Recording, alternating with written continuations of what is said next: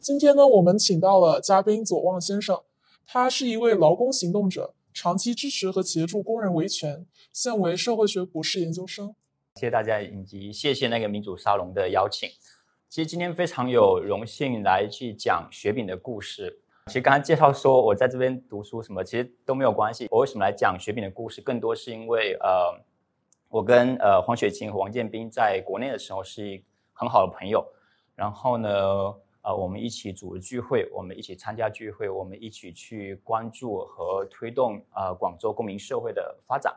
那同样也是以聚会的方式，其实跟今天民主沙龙的形式，呃，我觉得不相似，但其实要扮演类似的功能，去把一群呃一些 like-minded 一些有共同啊想法的一些朋友聚集在一起，然后去希望去呃重建呃重新连接每个社区每个被。就是流离失所的一些行动者的朋友，那也就因为这样子，然后呃，他们两个人，然后就被当局以那个煽动颠覆国家政权罪，然后被逮捕，然后最近也上个月刚好是一个月前九月二十二号开庭，所以今天其实我觉得能够在这个场合去讲他们故事，呃，我觉得是一个很特别的场合吧，然后呃，很特别的时刻，因为。我觉得在海外的今天，我们很多时候都在讲，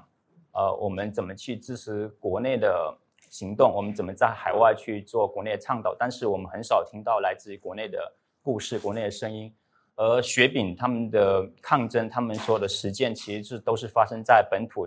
他们在尝试在一个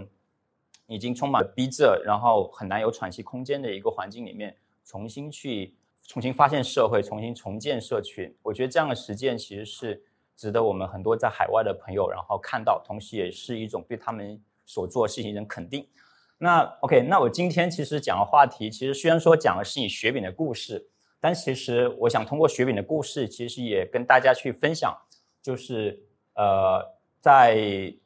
政治打压已经越来越频繁之后，尤其是在二零一五年之后的环境下面，呃，很多人权捍卫者在这种。呃，强烈打压之下，其实很难有很多行动空间，甚至很多人都已经就是不是在呃去监狱的路上，就是在你在监狱里面。在这种在这种情况下面，我们怎么去理解啊他们的行动，以及我们怎么去看待和思考，我们怎么去声援他们？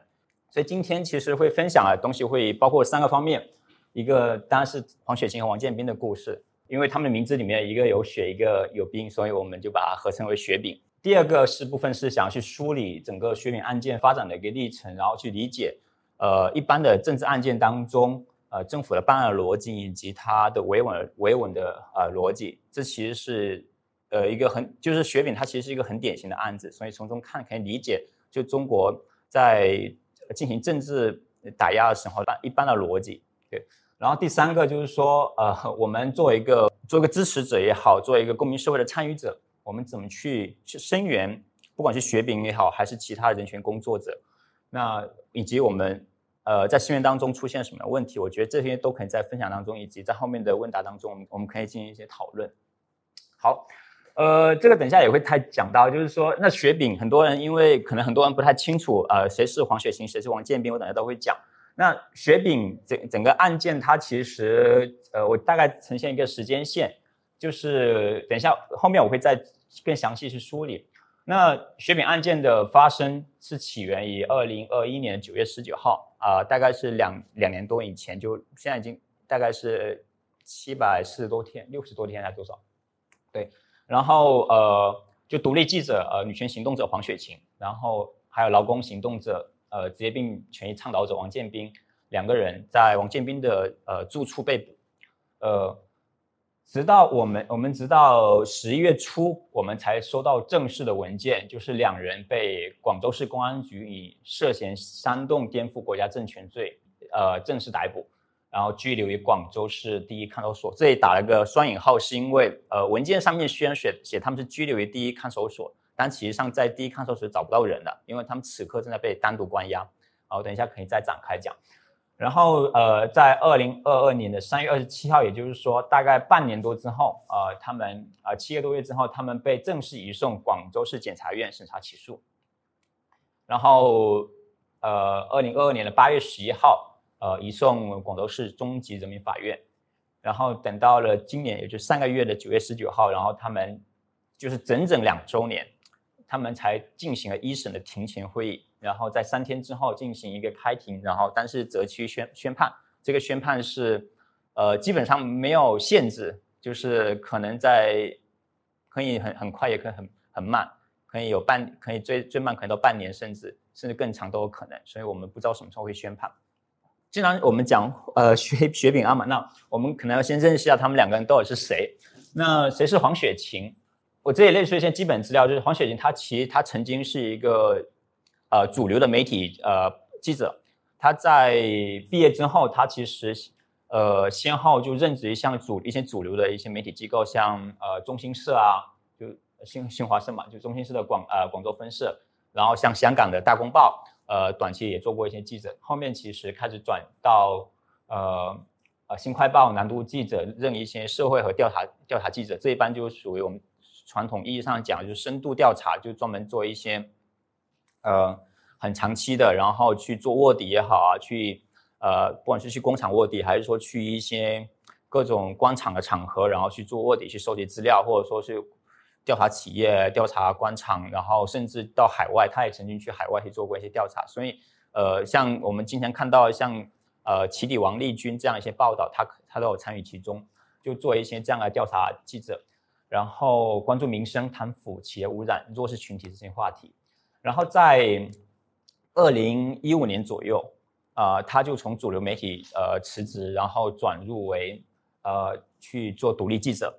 呃。至于说他为什么转哦呃转为独立记者，其实我不太清楚，因为他真正进入到参与到公民社会的很多实践当中，其实是二零一八年。呃，我们下一页会讲到。那他此之前，他其实都是主流的记者。那他在二零一五年是转为独立记者，那时候其实已经是他政治化的一些起点，因为在在当时的时候，他开始意识到自己啊，一方面是整个政治环境，我们都知道，二零一三年的时候，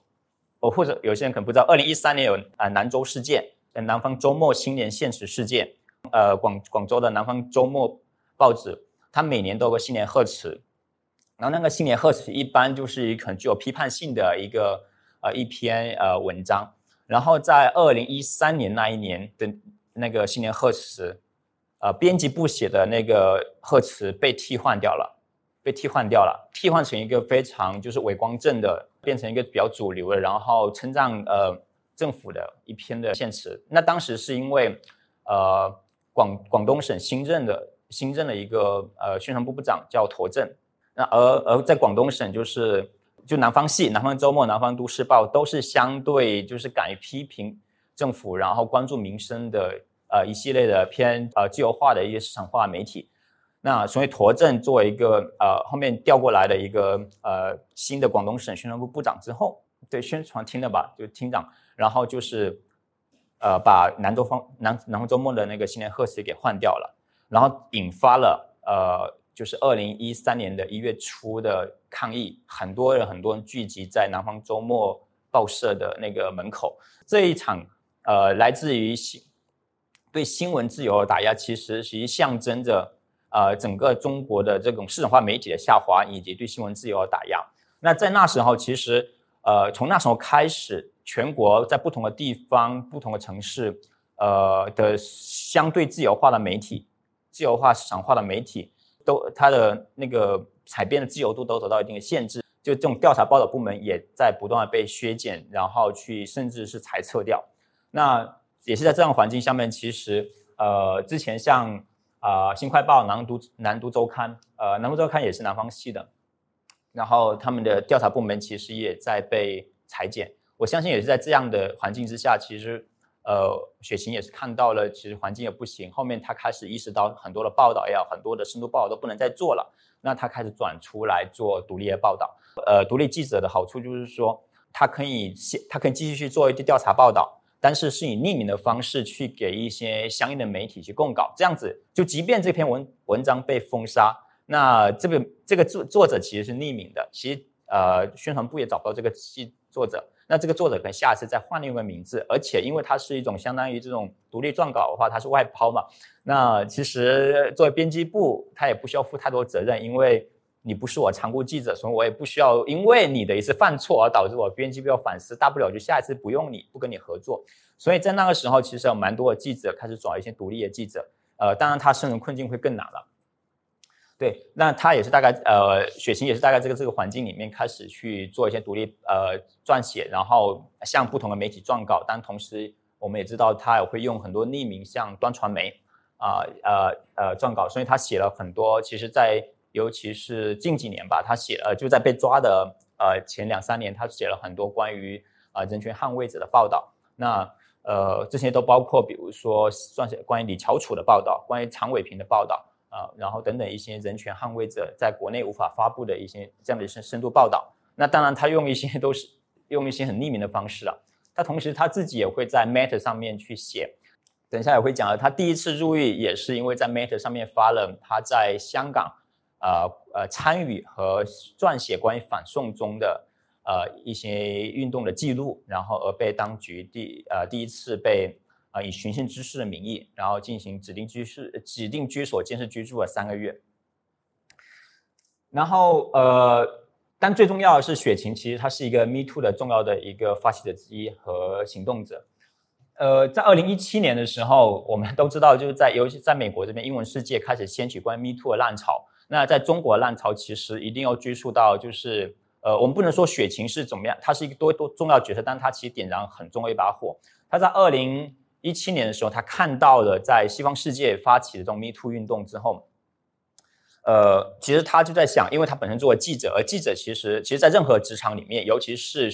啊女性呃比较多的职场里面，其实性骚扰发生是很频繁、很常见的。而记者行业显然是一个很典型的一个一个一个行业。所以，二零一七年的时候，他呃，他看到了很多西方媒体的呃西西方的 Me Too 浪潮，其实他也在想怎么去呃了解和怎么去揭开，就是在媒体行业里面女性记者所遭遇的这种来自于不管是同事也好，还是整个环行业环境的一种性暴力。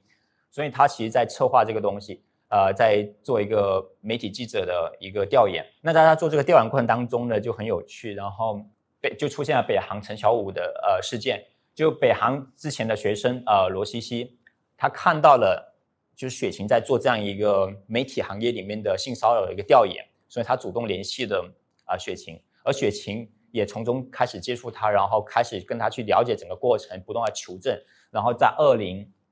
一八年一月一号到一月四号左右，他连续三四天在新开了一个公众号里面去发布。呃，来自于呃关于呃罗西西事件的所有的一些调查资料和证据，而这其直接就引发了呃不仅是在高校领域里面的整个 Me Too 的浪潮，同时也是整个在中国不同行业的呃一个浪潮，来自于不管是 NGO 界、企业界、文艺界等等等等。大家可以在网上找到一份有很多志愿者编写的有一千多页的一个记录，甚至超过一千应应该是一千多页记录，就是中国的 Me Too 二零一八年的整个 Me Too 记录很。呃，很详实，所有的都起源来自于呃罗西西的这这个浪潮。当然，更早我们可以知道，其实以前就厦大，还有一些其他的，二零一四年、一六年也有很多 Me Too 事件。但是真正呃掀起中国 Me Too 浪潮啊，其实是来自于罗西西呃举报北航陈小武的呃事件。那呃雪晴也其实在其中发挥了很重要的角色。在二零一八年的三月八号，那。在经历了陈小武事件之后，其实整个二零一八年，其实中国都蔓延着整个 Me 呃就 Me Too 的氛围，很像今年台湾就是整个发生的就是一把火点燃，然后不同的业、不同的行业开始爆发不同的呃性骚扰呃的各种各样的一些呃控诉。那也就是因为这样子，其实雪晴开始进入到整个公民社会的一个视野当中。他以前其实很少，我也是，其实也是从这时候才开始接听说这个人。他以前其实更多是在做很多深度报道这样的一个事情。那雪晴真正被开始关注，其实是应该要从那个二零一八年三月八号，他跟啊广州性别教育中心发布了中国女记者呃性骚扰状况的一个调查报告。这个报告应该是在香港发布的。然后呃，他跟那个性别中心的主呃那个负责人啊韦婷婷也是女女权五姐妹，也也是那个女权五姐妹的呃其当事人之一。然后他们在香港发布报告，然后发布完这个报告之后，其实呃，雪晴的那个微博啊、微信公众号基本都被封杀了，而他也从此开始遭遇来自于很多国宝的呃一些喝茶，然后和关注。即便如此，那呃雪晴其实还是非常活跃在去介入更多的呃性骚扰的事件，就是比如二零一八年的夏天，他介入到中山大学人类学教授的呃陈张鹏的性骚扰事件，这些当然最后这些。不管张鹏也好，不管陈小武这些，基本都被在学校被撤销了这种教职啊。那这个过程其实 Me Too，我认为其实是呃呃雪晴的一个很重要转折点。其实从这个开始，他从他其实基本上他从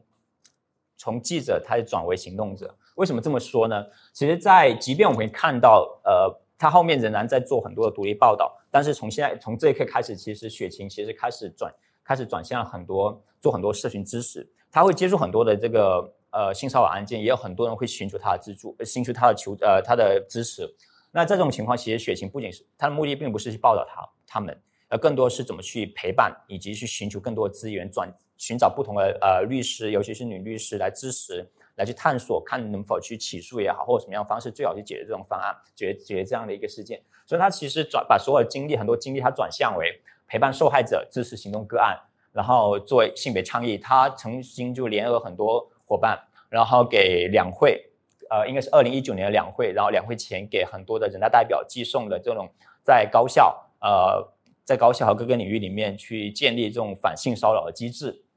所以做很多呃这种性别倡议，然后当然刚才讲做了很多呃性呃资源转寄和支持，然后同时其实我认为其实引发当局更加考。担忧啊是什么呢？他其实在也要做很多行动者教育和社群的培育，这个我会在后面的聚会里面会谈到。那我觉得雪晴的很多的性格，其实我觉得呃，可以从这两句话来讲，就是来来来体现他经常会讲哪有记者不发声，这是他写一篇文章。然后呢，他在面对警察的时候，他都呃很。他基本上每他跟我们讲述的时候，他每一句字就来自于警察，每句字他都顶回去。他非常的他在应对，我觉得他的性格在很多朋友看来是一个非常乐观，然后同时又非常有原则和和不妥协的一个角色。就嗯，怎么讲呢？就是就是他经常会跟我们讲，比如说我们经常会在社群当中会去讲，呃，怎么。就面对警警察会很多很多骚扰嘛，很多威胁啊，然后他经常就是他经就基基本基本上警察每一句就国宝的每一句呃质疑也好，每一句访问每每一句的询问，他都基本上他不怎么配合，他就基本都顶回去，然后警察其实很多时候也拿他没办法，因为在很多时候警察是呃国宝是比较理亏的嘛，但是他。他长期就是以这样的方式，其实在做抗争。举个很有趣的例子吧，他也发在他的 Facebook 里面，就是呃，因为警察感就国宝感觉到很难控制他，那国宝就在那个他家楼下，因为他家是在二楼吧，二楼还是三楼忘记了。然后他家他家楼下的一个一个呃垃圾垃圾站里面，然后就装了一个摄像头，然后那个摄像头刚好可能对着他家的那个阳台，就可以看很清楚。然后呢，其实其他们其他人的那个，就是其他地方的那个垃圾垃圾桶的垃圾区也都没有装摄像头，就他们家那个地方装了，其实就盯着他他们家嘛。然后呢，雪晴就是就就感受到明显就是针对他嘛。那他怎么做呢？其实当然他首先就跟国宝去去去去质质问国宝嘛。那国宝就肯定不承认说这个是我搞的嘛，这个是什么社区搞的嘛。那那雪晴就每天怎么每天就去到那个。垃圾站那下下面，然后去举了个牌，举举个举张纸啊，然后去抗议，然后也在上面去读诗，然后去抗议，就连续这样抗议，然后呢，也在那个朋友圈呢，然后去讲，如果说不拆，他就要去把，他就要去拆掉，然后最后就是呃，他他预告了嘛，哪哪一天要去拆，然后呢，当他要去拆的时候，他那个已经消失了，就是他已经自动拆走了。就是他，他基本上他经常会通过这样的方式去做很多的，呃，跟跟国宝做很多的这种 bargaining，所以他跟国他也会讲，就是说他在那个很有，就是他在跟国宝，因为国宝我们经常就是跟国宝吃饭喝茶的时候，经常就要吃东西嘛，就是他会请你吃饭嘛。对我来讲，很多时候是 free meal，就是免费餐，因为我经常也被喝茶，然后 free meal，呃，不吃白不吃嘛。但对于雪琴来讲，他从来不吃，他说一颗青菜都不吃，这不是，这是纳税人的钱，他一根都不吃。但是呃，也很有趣的是，他在第一次被抓的时候，他说出呃第一次被抓的时候，呃，因为他被关了三个月，在二零一九年十月十七日，然后后面被呃呃，因为他记录和支持香港反送中的运动，在 Meta 上面发了一篇文章，叫做《记录我的反送大游行》，然后在他当时是在香港，他本来要回中，因为他被香港大学的法学院录取做 Allen Allen Master，然后他要回大陆去办办签证，学生签证。但他回去的时候去办理的时候，就被当局就把签把护照给没收了，然后同时被呃指定居所监视居住。然后呃，等一下会讲什么是指定居所监视居住，单独关押三个月之后，然后在这关押三个月之后，他其实很少讲里面的故事，呃呃，他在。他刚才讲了一件很有趣，就是说他在被关押的时候，因为警察把他们家把他所有日记都都都抽走了，然后他在看他日记当中发现了雪晴很喜欢喝红酒，然后呢，那那警察就很想套他东西嘛，就是说希望他配合，然后呃希望他可以多讲一讲啊，因为需要审，如果你不配合审讯，什么都审讯不到，其实警察很为难嘛。那警察他们也是打一份工，他们也要也要获取一些资料给上级汇报嘛。所以呢，那警察采用什么呢？就是他每天，警察每天就搬一箱红酒，然后就放啊去那去他那个关押的地方，然后，然后，然后希望通过让他喝酒，然后可以多讲一些话。反正他他最后出来跟我们讲，就是说他喝红酒喝很开心。对，当对当当我相信，其实呃，我觉得这也是一种他在苦中作乐一种方式。然后，呃，在那种环境下面，在这种单独关押环境下面，其实呃，非常的呃，非常的艰难，因为你没办法，呃，跟人交流，你也每天，呃，没有任何接触外面呃新鲜空气的可能性。对对，雪晴来讲，他给我们传递的是一个非常积极，然后我觉得非常有力量的一个态度，一一一一个一个形象。所以其实其实大家看起来好像他是一个斗士，但其实雪晴也是像我们平常人一样。所以我这里抛了一些啊，他很就是相当于我们平常人一样一些，就是也是一些很有趣的因为照片。像这个，其实这是雪晴最经典的 最经典的姿势。我们每次去 hiking 也好，我们去照去呃去玩啊，他都要举这样的一些姿势。所以 anyway，然后你看他大家看到这个吃茶去，就是我很多时候在国内我们必须要把。去喝茶当成一种生活的常态，所以他经常也会穿，他也会穿着这件衣服去跟和国宝喝茶。那国宝看到他写这个东西，其实非常的清楚，呃，这是这是一种姿态的表达，即便我们以很委婉的方式。然后雪晴第二次第一次被抓，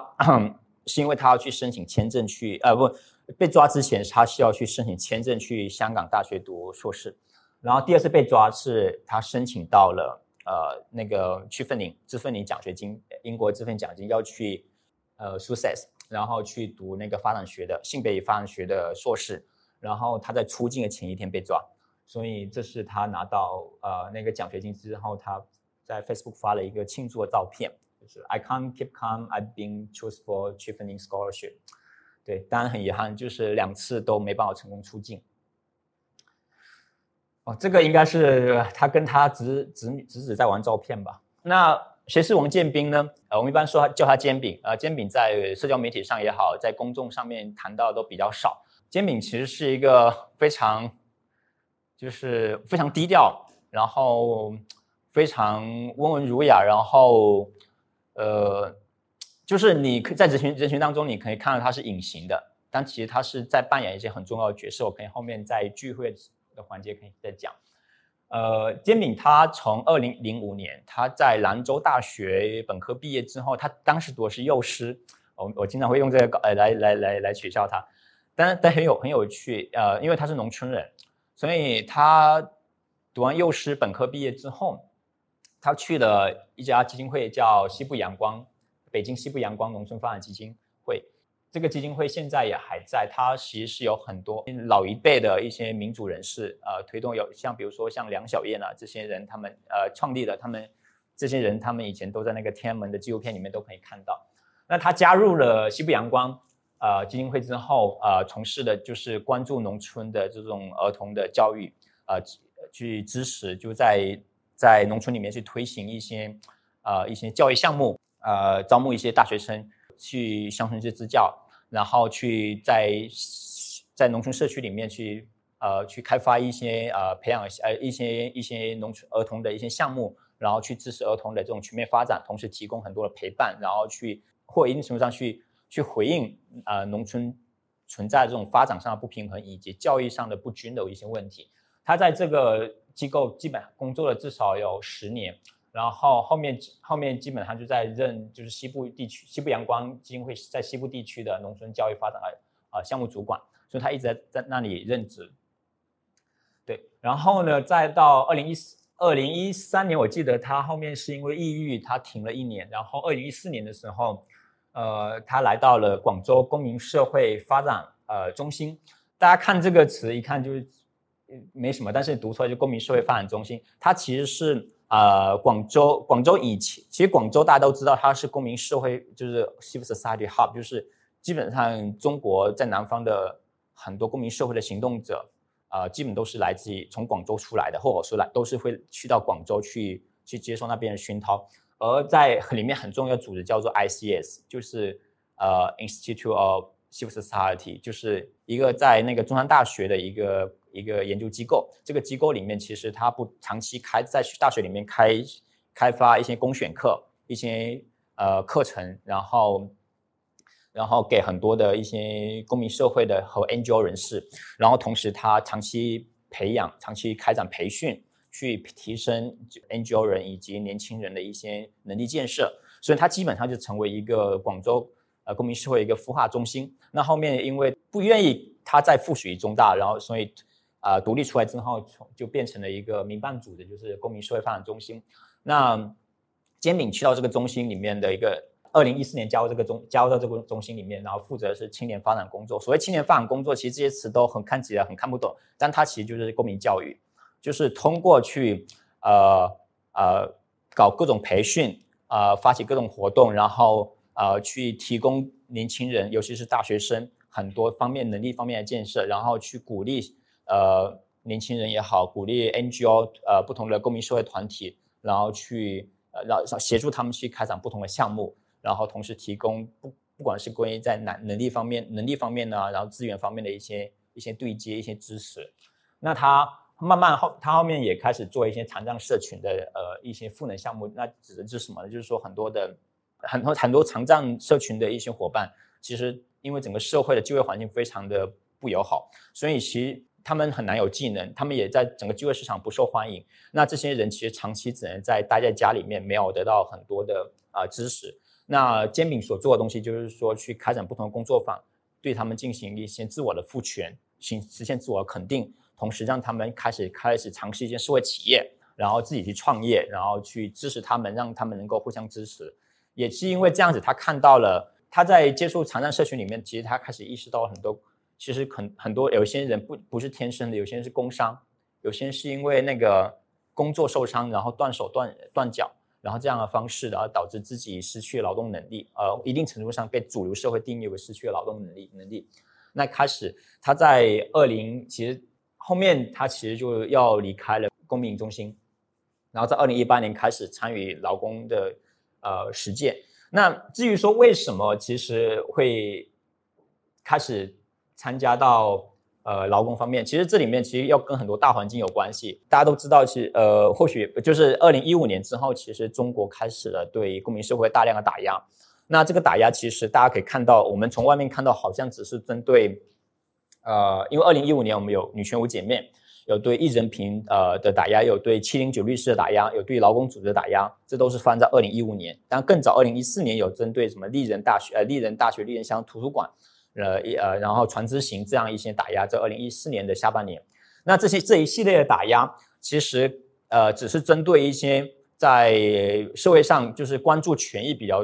民呃比较关注权益和做权益倡导一些团体的一些打压，但其实更很深层次的打压是什么呢？很深层次的打压其实是开始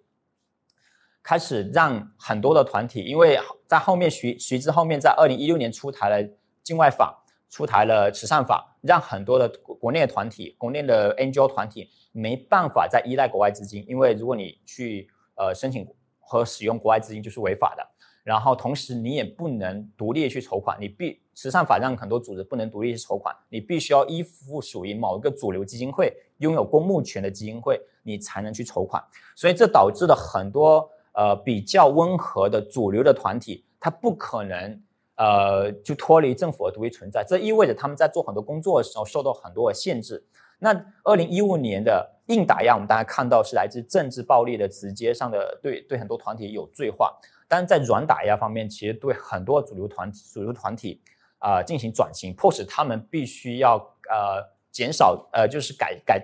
改变自己的活动呃，然后让自己的活动更加符合政府的要求。所以其实整个呃使得很多组织变得更加我们称为什么叫专业化呃市场化，然后产品化，让很多组织变得更加建制、更加保守。在这种情况下面，其实可以看到就是呃。整个社会其实，在公民社会里面，其实进行了两个极端的发展。呃，行动者维权的行动者越越边缘，然后主流行动者越来越建制，越来越保守。那在这种情况下面，其实呃，煎饼也意识到，其实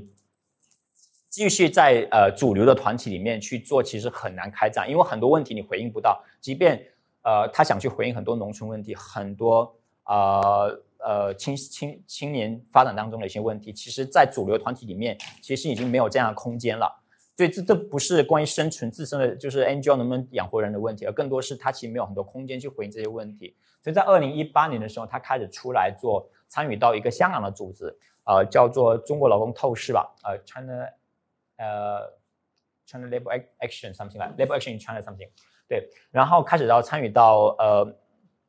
一个香港组织的一个一个工作，然后去支持国内的呃职业病工人的一个倡导。那他们主要做什么呢？主要做呃，因为职业职这里这里讲职业病更多啊，关注是尘肺病。我们都知道尘肺病工人很多人是他们长期产长期产呃在那个粉尘粉尘比较多的这种成衣制造业里面工厂，或者是在建筑业里面做做这种风状。然后很多的这种尘土，然后吸进到肺里面，其实长期积累在肺里面，其实啊，它是不可逆的一个伤害。所以很多人在，当然在早期，很多工人在早期在工作的时候没办法，呃，就那个症状没有显现出来。但是在十里十几年这样长长年累月的这种工作之后，他们也不可能戴口罩，而且戴口罩也也没没管没什么管用，因为它那都是很微小颗粒直接残留在肺里面。所以这些工人他们在十多年之后，体力不行了，被被整个产业淘汰之后，回到村里面，发现慢慢的，因为那些那些尘土都不会出来，后面发现开始在年纪一大，然后呼吸功能下降，然后开始诊断出来有尘肺病。这时候很多工人，很多工人就要去去到珠三角这些地方去维权。然后，但是呢，你想一下，当年在建筑业里面，更何况今天，今天你在建筑业里面，你也看不到很多工人有劳动合同。在当年，那更加谈不上有劳动合同。你你没有劳动关系，然后你那这些工人想要去来自湖南，尤其是来自湖南这些地方的呃工人想要去珠三角维权是非常困难的。这是一方面，维权上的困难，这些工人遇到维权上困难，你要去怎么证明劳动关系？而且这个赔偿是他基本上就是每一个工人，你无论赔多少钱都没有救命的。而且这个赔偿相当，即便是法律上去赔偿，也要基本上每个工人都赔偿上百万，没有个企业愿意去。呃，去去去赔，如果而如而如果政府没有去背书的话，没有任何一个企业愿意愿意去赔一个工人至少一百万，一百多万。然后这是一方面，另外一方面心理上很大问题，因为这些工人基本上他们每天是没办法躺着睡觉的，躺他们是躺着是无无法呼吸的，他们必须要带着呼吸机坐在坐在床上睡觉，这是他们每天的整个生每天的生命，就是他们必须要俯着。就像我们跑步的时候，跑到一定程度，我们要休息，我们其实整个人要俯着四十五度，我们才能够好好呼吸。他们也是一样的，他们必须要坐在床上呼吸着，就是坐着睡觉，躺的话很容易窒息，带着呼吸机，然后他们是不可逆的，他们只会越越差，整个越越差。唯一的办法只有换肺，但是换肺几乎是不太可能的，因为这个成本以及换肺的成功率的问题。所以这些工人其实每天都在等待死亡。就是不就是不真实的，就是不夸张的讲，他们每天都真真实死亡，等待某一天被窒息而死。所以，他这些工这些工人，这些呃已经失去劳动能力这些工人，其实他们心理上产生很大的压力。他们成为家里的负担，然后很多人才四五十岁，成为家里负担，然后家里的什么都小孩啊，甚至很多时候他们整个村，呃，都是做同样工种的，因为在中国的这种务工的呃模式里面，很多时候都是老乡带老乡嘛，所以你呃有个纪录片叫《双喜村》，大家可以去看，整个村基本上所有的青壮年全死了，只剩下呃老就是老人和小孩，整个村。都是因为他们都长期从事这种封装行业、这种建筑行业，所以这些工人其实面临很大的心理压力。然后怎么去求助？怎未来怎么去打算？怎么去处理？怎么去妥善安排自己的家庭？然后怎么去维权？所以其实煎饼他们他们所要去想去做的东西，其实想去回应这样的问题：怎么去呃，不管呃我是在权益方面提呃，怎么提供一个好的一个好的一个维权的方式？同时，在心理、在精神上面，怎么让他们啊能够形成一个互助社群？然后在心理上，不管先不谈在维权方法上的这种互相的讨论，呃，更多是大家怎么形成一个互助社群？因为这是一群在等待死亡。如果你一个人在死亡，和一群等待死亡，这是不一样的。所以他其实在努力想去做一些工作坊，然后去支持做一些这些社群的精神上的支持。这是他在一八年开始在做的事情。他是一个。非常非常非常主流的，呃，公益人，就是他完全，他生活当中完全不谈论任何政治，其实就是在此前的生活当中，但是他为什么会被当局就是控以这样的罪名的？我觉得最重要的转变来自于二零一五年。其实我一直在谈二零一五年，二零一五年到底发生了什么？其实，在二零一五年之前，就像我讲，整个公民社会当中的不同的社群、不同的议题，大家是有非常丰富的交流。和非常，不管是你做全敏感议题还是非敏感议题，大家是有相对开放自由的空间。但在二零一五年做个节点，很多权益性的组织、权益性、权益关注权益性的团体的和个人都被有罪化之后，整个公民社会进行开始呃两极化，彼此都会认为，就是温和人会认为，呃，你做权益的非常敏感，我要远离你，这样子才让我的工作更加持久。然后呢，呃，做权益类工作的人也会自动的远离一下，因为这样子。怕影响到自己的朋友，所以呢，在这种情况下面，其实整个社会发生了变化。而这二零一五年，对于另外一波人，有些像我也好像煎饼也好，我们这些人都经历了很多朋友入狱。因为刚才讲了女权五姐妹也好，然后一人平关注这种呃呃法律平权的这种各类的呃这组织，然后人权七零九人权律师，然后十二月份的针对广东劳工。团体的打压，像我是做劳工的，那基本上被抓都是全什么都是我的朋友。那我们很多朋友入狱，那煎饼也是。我在我是二零一四年他去广州的时候，因为我当时也是年轻人嘛，然后我们做这种年轻工作，那我本来我是他服务对象。那对这对于煎饼来讲是一个很重要的一个一个震撼，因为很多他熟悉的朋友，然后。没有做任何事，没有做错任何事情。大家倡导是希望整个政府可以从一个呃，从一个人治转为法治，然后去倡导啊法通过做一些影响性的诉讼，尤其像易人平也好像那个呃，像呃七零九律师，大家都是希望通过做一些影响性的诉讼，然后去去去进行一些政治倡导，然后在政治上进行一些修正、一些一些改革。那这些人没有做任何做错任何事。但是，都或多或少遭受了一定的牢狱之灾。那那在这一年，其实学呃呃煎饼，其实我煎对于煎饼来讲，我们我很难去，因为我不是他，所以我很难去讲他的他转他发生了什么样的变化。但是但是在这一年，我我们可以看到，就是呃，我们都共同经历了很多的一些朋友，然后被抓被捕，然后呃煎饼其实也开始在自己的社交媒体上面大量的去转发。关注一些民运人士、民主或或者被政治打压的一些行动者的一些事情，然后新闻，那这也当然成为了这一次他被抓的一个证据，因为 在他消失了两年当中，大概一年后吧，我我们在无端我们在有一次发现煎饼的 Facebook 被登录了，然后就是在线状态，然后就是我们可以看，然后他的推特也被登录嘛，然后我们就可以看到，就是其实后面我们大概传出来就是说。呃，政府把警就警国宝把他们把他整个 Facebook 的不同的，包括他的好友啊，呃，因为他也会加，就我们都知道好友就会加不同，可能有一些人是有政治倾向，有些人非政治倾向，就不同。然后好，对对，就是截屏就保留了他的所有好友名录啊，然后还有一些发的帖子啊，当然很包包括很多关于六四的，关于六四和关于一些被捕民运人士的一些这样的一些报道。然后这些其实都成为他在，呃，他在最后起诉书里面的。呃，一个一个罪证，当然我们知道这是很莫须有的，但是但是其实这也可以看到，就是说政府很明显知道，呃，政治化的煎饼是一个很重要的威胁。那所以他在一八年其实开始做呃，开始做劳工，开始关注这些真的是被这被整个呃呃资本主义也好，被整个政治上所迫害的一些啊工人型工人呃受害者。其实非常好理解的，然后，嗯，那我觉得有一些有趣的方面，就是煎饼。其实有些人会问，就是说，其实像煎饼做了这么多年，那他靠什么活着？其实，其实煎饼一直在借钱，我我也觉得我很难理解。但煎饼就是基本上他不怎么存存不了钱，因为他基本上每天他他对他为什么这么多年能够坚持？他也他今年是四十岁，但他被抓是三十八岁。就他这么多年，其实他完全他对于自己的物质生活非常的要求非常的低，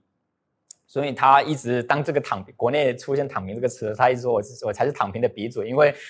这么十多年来，我的 angel 工资大都是很低，而他做 angel 做十多年，然后这么多年来，我才是就是呃躺平鼻祖，因为他是他自己做饭，然后呢，然后吃的吃的东西又很省，他最花钱最多就是喝喝茶。就就他就是喜欢喝茶，那花钱最多就在喝茶，然后然后缺钱，大家很愿意借借给他，因为大家知道，就是他也会还，然后然后他也不是不是去借很大的钱，所以他但是即便如此，他在一八年的时候，因为他在做一九年他在做他做这些职业病工人的时候。他把自己的房子从一个城中村里面，一个月大一个月是五百块钱左右。他当时他跟他跟跟他的那时候女朋友后面已经分手，然后呃租的房子，他平均每个人就五百块钱的城中村的房子，搬到了呃这个一个月两千五的一个房子。因为什么呢？这个房呃这个房子最好是他们被抓的房子，因为这个房子 靠近广东省职业防治职业病防治医院，也就是说很多尘病尘肺病工人。会在那里治治疗的一个地方，靠近它很近，就是大概就是两百米左右。然后这个房子在二楼，我们都知道在广东那种地方，呃，在国内很多地方，就如果你有电梯的话，呃，没有电梯的话，肯定是越低层越贵嘛。那尘肺病的工人，他们呼吸功能很差，他爬楼梯很很差，所以他就专门租了一个在二楼的，因为一楼不是一楼，一楼好像是店铺，专门住在二楼的房子，这样子尘肺病工人不需要爬很高。然后就可以，所以他花了两千五一个月，然后去转去租了一个自己租了一个地方，然后去方便。但很遗憾，后面疫情，因为疫情导致就是很多工人他没办法出，不让出那个防治院，所以没有办法，呃，就就也没有没有什么工人来来访。但后面这个地方就成为很多很多行动者然后聚会的地方，也就是后面为什么被定为犯罪现场一个地方。对他最喜欢就是啊，他很有趣，哎呀。就他看书，大家以为是很多人以为是看他什么现代书，他最喜欢看古典书，他很喜欢看各种古典文、古典名著、文学，然后非常都是古老，是什么？呃，我也像，哎呀，反正我也记不起来，我也因为我也不读那些，我们都看不懂。然然后他，但就经常会看，经常经经常自己会研究各种唐诗、元曲、宋词，他自己也会写。然后他看很多像呃古典古古典名著。然后去会一直研究查字典，去查不同的东西，所以他自己一个人的兴趣。然后我经常会推销我，推他说：“你现在做劳工，你应该看一些，比如说经典的，比如说《制造统一》啊，《新自由主义简史》啊，这些呃经典的这种劳工分分析资本主义的一些一些海海内外名著。”然后他才慢慢去看。然后对，然后他是喜欢喝茶。然后他自己抑郁的时候，他自己他喜欢一个人去打桌球，从来不告诉我们自己一个人跑去打桌球。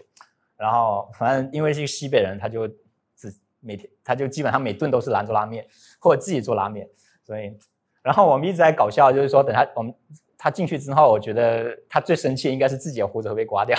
因为你因为进去以后你基本都要被剃那个寸头和那个啊剃胡子，所以呢，我觉得他这是应该他最忍受不了的一个地方了。对，这是煎饼写的一些诗了。他经常会在 Facebook 上抛一些抛一些诗，我其实有打印一些，大家可以传递着看。对，然后 他会写一些，比如说他在六四的时候，他也会自己反会写一些呃一些古体诗，就是不同形式的诗。他经常就我觉得他有一些会发在 Facebook，有些没有，这些都是我在接取他在 Facebook 上发的。比如说这是六四，哎呀，啊看这个吧。呃，什么献祭国殇重一年，九州寒雁被凄壤，青春有梦，呃，埋沧海，赤血无声染杜鹃。北极陨霜寒彻地，南闽怒浪势滔天。试看冰解，呃，试看冰解雪消耗，幸有千夫吹战雪。然后像这个，他是给那个乔楚。就是呃，许志呃，乔楚是一个劳工行动者，他同时也是许志勇的那个伴侣。然后他被抓之后，然后那个呃，煎饼写一首诗叫乔，就是长头诗嘛。那乔燕绝伦，自有一行着呃竹岸一月，楚情慷慨，由来大道恶孤标。就他会写一些一些古体诗，然后可能我们有有时候都不一定读懂，但他其实通过这样的方式去表达他内心的一些呃一些愤怒也好，然后呃，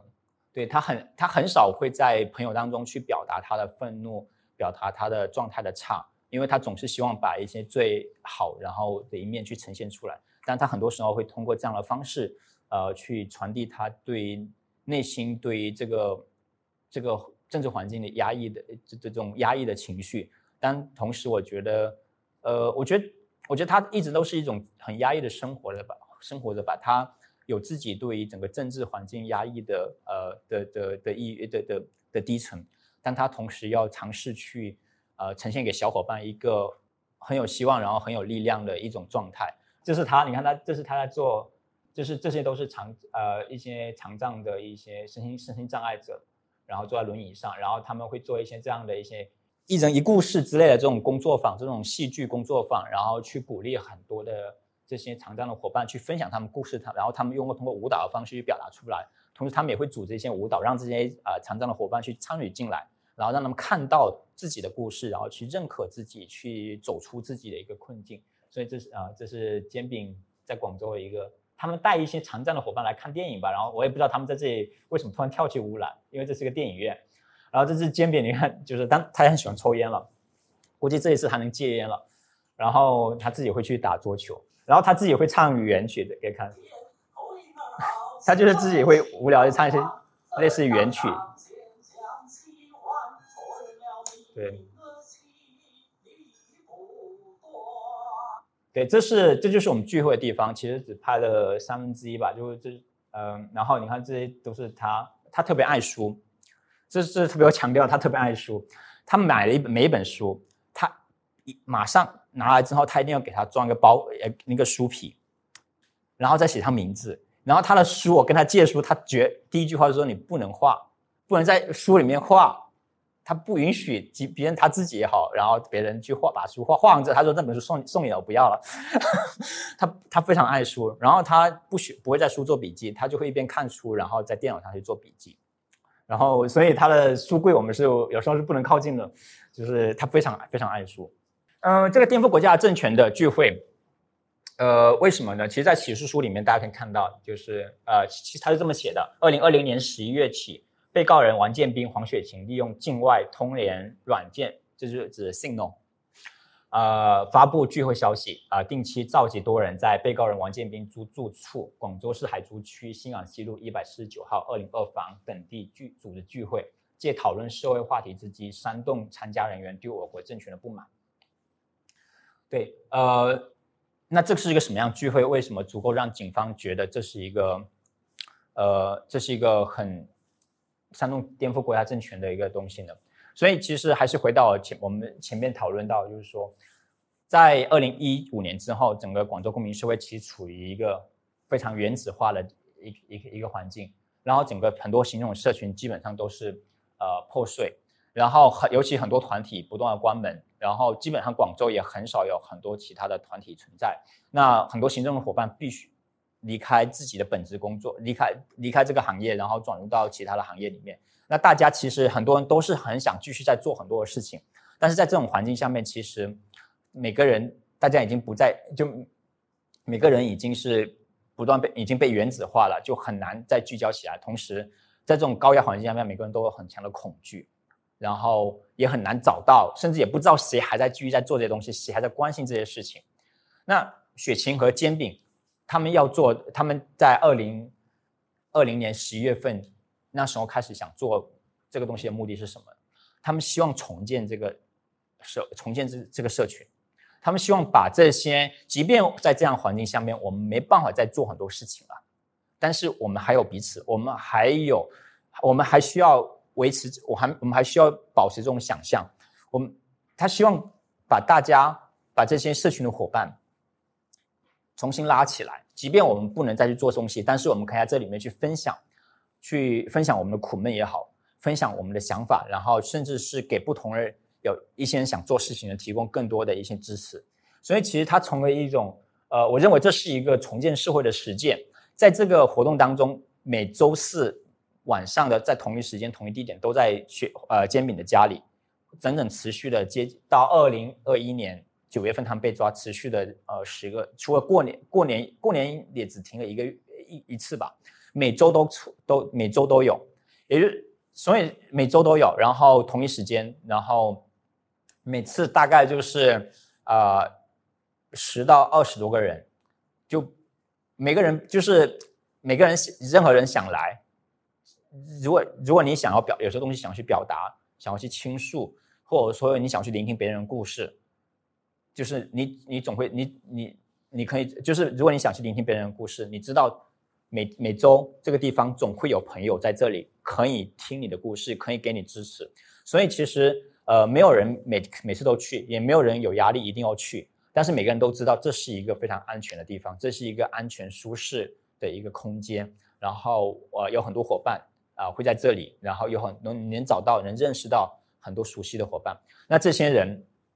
呃。他们是来自于不同领域的，有人是还在 NGO 里面做社工，做不同领域，做劳工，做 LGBTQ，做性别，然后做环保，还有些人是在主流行业里面做，在 IT 公司里面做做不同的工作。但这些人其实他们大家都，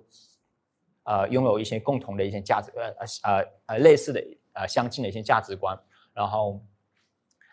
而而在这个，然后基于这个社群，大家也开始去开发一些自己做一些事，有些人会去做一些行动，比如说。呃，会会做一些去在自己社群里面去做一些反性骚扰一些工作，然后有些人也会做一些呃，就是从这个社群社群当中拿到一些得到一些咨询和建议之后，也会回到自己社群，比如做劳工工作，他们会啊会有一些想法，然后去去理解怎么去未来自己在自己社群里面怎么去做劳工工作，然后呢，也有一些人，比如说被喝茶或怎么样的，不知道怎么去处理，也会来到这里，然后询问大家一些建议和支持。很多时候是来来寻求大家的肯定和认可和拥抱，所以其实这是一个很重要的一个社群的一个一个实践。而这次，对，所以那这个实践其实对于政府来讲，其实呃，就像这个启示书里面讲，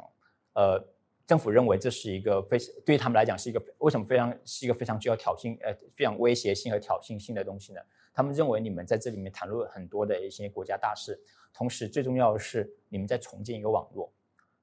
在过去的整整不到一年的时间里面，啊，每天每周都有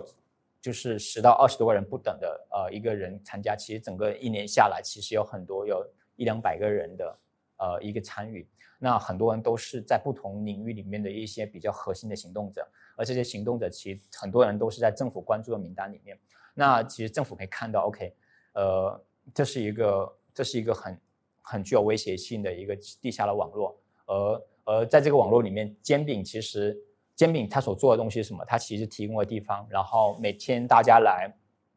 呃，每每每次大家来，然后他会提供很多食物、水果，然后他会给大家冲茶，然后做协作，让大家每个人有话就讲。他不，他基本上不怎么发表自己的想法，但他会去努力的让大家都有一些话讲。都有话讲，所以呢，然后也额额外的，很多时候我们会组织打桌游，因为我觉得，因为很多时候大家觉得很苦闷，然后很压抑，那大家那煎饼开始教大家怎么打麻将，怎么打三国杀，然后也会大家去去带大带大带大家去做 hiking，然后去爬山，所以其实它扮演一个很重要的一个呃一个一一个一个社群的一个凝聚的一个一一个基础。啊，那我觉得讲了很多，那我想再重新再去回顾一下整个。呃，因为这是整个整个案件本身，那那这个案件到底在整个从法律上也好，然后在整个过程当中，到底整方政府政府是怎么去定义它的？呢？那我想可以对从这里可以看，就是说，呃，这是我们刚才过了，那这是他们的一个逮捕通知书。其实，在这个案件里面，我们没有收到任何的拘留通知书。按道理，警方在拘留当事人的时候，要在二十四小时内就发出拘留通知书，但是我们。警方以说这是涉及国家安全，所以我们没有拘留通知书，所以家属只在一个多月之后，呃，只收到了那个逮捕通知书。那逮捕通知书是收是关押在那个广州市第一看守所。那我们怎么去从雪饼的案件里面理解整个政治案件呢？就是呃，在法律程序上面，其实可以看到，就是说，呃，警方在拘留的时候，他没有通知家人，然后也没有给家人呃提供拘留通知书，然后。呃，双方家人都去派出所去找人的时候，警方也会说跟我们没有关系，我们不知道这两个人在哪里，啊，不是我们抓的，我们也不知道他们，呃，有没有犯了什么罪，我们不知道，啊，警方都是一律不告诉呃家属发生什么，发生了什么，呃，就当事人发生什么事情，这在很多案件都是这样子的。然后呢，他们两个人即便在拘留通知，呃，逮捕通知书里面，他们说是关押在第一看守所，但他们其实都是被单独关押。单独关押，其实这在在在在那个官方名字里面有个词叫做指定居所监视居住，这个词其实，在在 UN 联合国里面已经被定义为这是一个呃强迫呃这是一个强强迫违反人权的强迫关押违反就是人权的一个呃一个一个行为，然后在 UN 已经被认证以及被不断的被谴责。那在雪饼这个案件当中，他没有采用这个词，但他采用了一个叫疫情隔离。但他其实名义上是一模一样的，他们两个人并没有关押在那个啊单独关呃关押在看守所，而是关押在谁也不知道的地方，然后长期长达五个多月，然后那个地方是什么地方呢？就是相当于一个一个大一个房间，然后灯是二十四小时开的，然后呢你五个多月都不能出那个房间，没有窗，然后墙壁都是泡沫棉，防止你自杀，然后呢呃。然后有两个保安，至少有两个保两两个保安或或者说年轻的警察，然后然后每呃二十四小时三班倒，每个人八个每每每两个人八个小时，然后关注你，然后然后记录你每天吃多少东西，呃放了多少睡觉时候放了多少声，然后上厕所呃拉了多少东西，然后上了多少次厕所，呃撒呃小便多少次，大便多少次，小便多少，大便多少，然后。你每天的整个作息去记录这些东西，然后，然后会限制你每天只能在要做多长时间，然后不能在床上不能做，不能睡多长时间，就是有很多的时间限制。所以，然后同时是整个审讯它是没有摄像头的嘛，然后里面要怎么打你啊什么都无所谓，就是然后呃剥夺你睡觉啊，强迫疲劳审讯等等这些都可以在那个小房间里面发生。而很多时候，政府是利用这个方式去迫使当事人认罪，因为在六个月，因为最长可以六个月，在六个月暗无天日，呃不暗无天日，亮每天都是亮灯的时候，这种情况下迫使你，然后不断审讯、疲劳审讯，让你精神崩溃，没有任何外界信息，没有任何自由空气，你也看不到外面，然后每天都是亮光，你很难真正睡着，然后时刻被盯着，然后通过这样的方式来迫使你认罪。这这是政府常用手段，而煎饼和雪晴他们也是这样子，他们在里面待了五个多月，然后呢，待五个多月之后，呃，在里面雪煎饼的，呃，消化消化精神非常差，因为他有抑郁，然后然后消化精神非常差，然后呢，呃，我不知道他有没有他我忘了，他应该没有说他瘦了多长时间，但反正他消化和精神状况很差。那雪晴是啊，瘦了十斤。他其实进去之前，他其实是体体重都不到一百斤，就瘦了十斤。然后，对，然后等到了二零二二年一月份，呃，才转，呃不，呃三月份吧，呃九十就三月份才转到了转回到所谓的第一看守所。所以这是，然后而且那段时间也没办法汇款。理论上，你如果你转到那个看守所的话，你是可以汇款的。然后这样子他们在里面有钱可以花，要不然的话很，我当时被抓的时候。呃，我在里面没有钱可以花，就很惨。就你买买不了东西，你买不了吃哦，买不了零食，你买不了各种毛巾。像你要洗澡，你哎没有东西可以擦，然后你也买不了呃那个肥皂啊，所以各种各样的，就是也当他们那段时间是没办法打钱的。然后第三个，他们没办法自主聘用律师，一样的就是官方指派律师啊。雪晴呃雪晴是聘用律师，然后被。被解除，然后煎饼是聘用律师，然后他坚决不解除，所以煎饼一直都有自己的律师。但律监律师在会见的时候也是很多受限，然后呃呃阅卷的时候也是没办法，就是说复印啊，很多时候阅卷你是可以复印出来，但是他也只能是抄这样子。然后羁押期限不断的延长，非常一直在延长，就是就是其实理论上在法刑法上面，刑事诉讼法里面其实。每个地方都有一定的限制，但是呢，像这种国家安全案子，可以他们基本上可以报请最高人民法院，最高呃最高人民法院不断去延长期限，所以这就可也可以看到，就是说为什么二零一九年、二零二一年十二就二零二一年九月十九号被抓，他们可以等到两年之后才开庭，其实可以不断的在延长，然后现在开庭之后，他也可以继续在延长报请法院，然后不断的最高最高人民法院，然后不断在延长开庭宣判的时间，然后。呃，目标其实是目标其实很明显，因为很多证据都是编造的。那无非就通过这样的方式去不断迫使你认罪，然后去进行谈判，然后去希望你妥协，然后然后等待上级的批准，来自比如说中央或更高级的这种呃批准，然后啊达到一定的一个可导致你就是迫使你合作，然后这样才会开庭。你说如果你不合作，可以一直在关着。像我们知道。呃，我前阵看到有一个律师，我忘名字，他在看守所里面已经关了六年，没有任何宣判消息，没有任何开庭消息。对，然后没有通信权，就是他们在里面，就像我们在早期我们发起很多的明信片的抗议啊，其实明信片的抗争呃那个活动，其实他们都没办法收到。呃，然后呢，他们也没办法寄东西出来，像煎饼，即便想要寄书。呃，跟律师说要寄书什么，像呃梁呃陈国维《人间词话》呀，然后像这些很古典的、经典的一些诗，呃一些非政治化的书籍，他都没办法寄进去。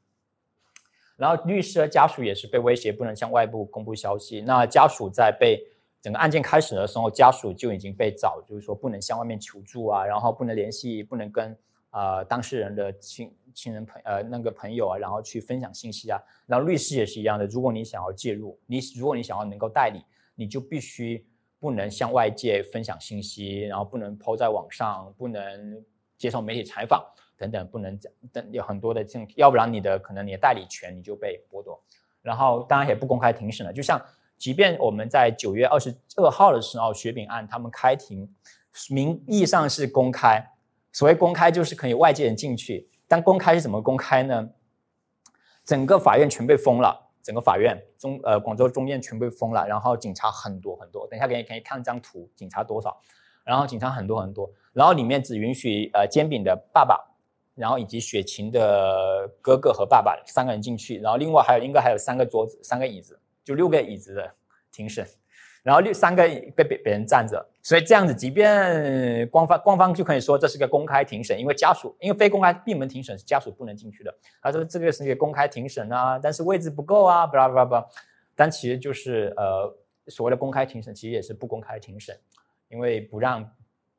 呃外外面知道里面发生什么东西。然后其实这这是一个时辰，但其实即便这看起来好像已经很长，就你看啊我。传唤二十四小时之后，呃，我看要刑事拘留就三十天，然后三十在七天内要申请那个检察院，呃，去批捕。检察院批捕之后，呃，你可以就公安局进行正式逮捕。这个逮捕这里面有不断的可以侦查羁押，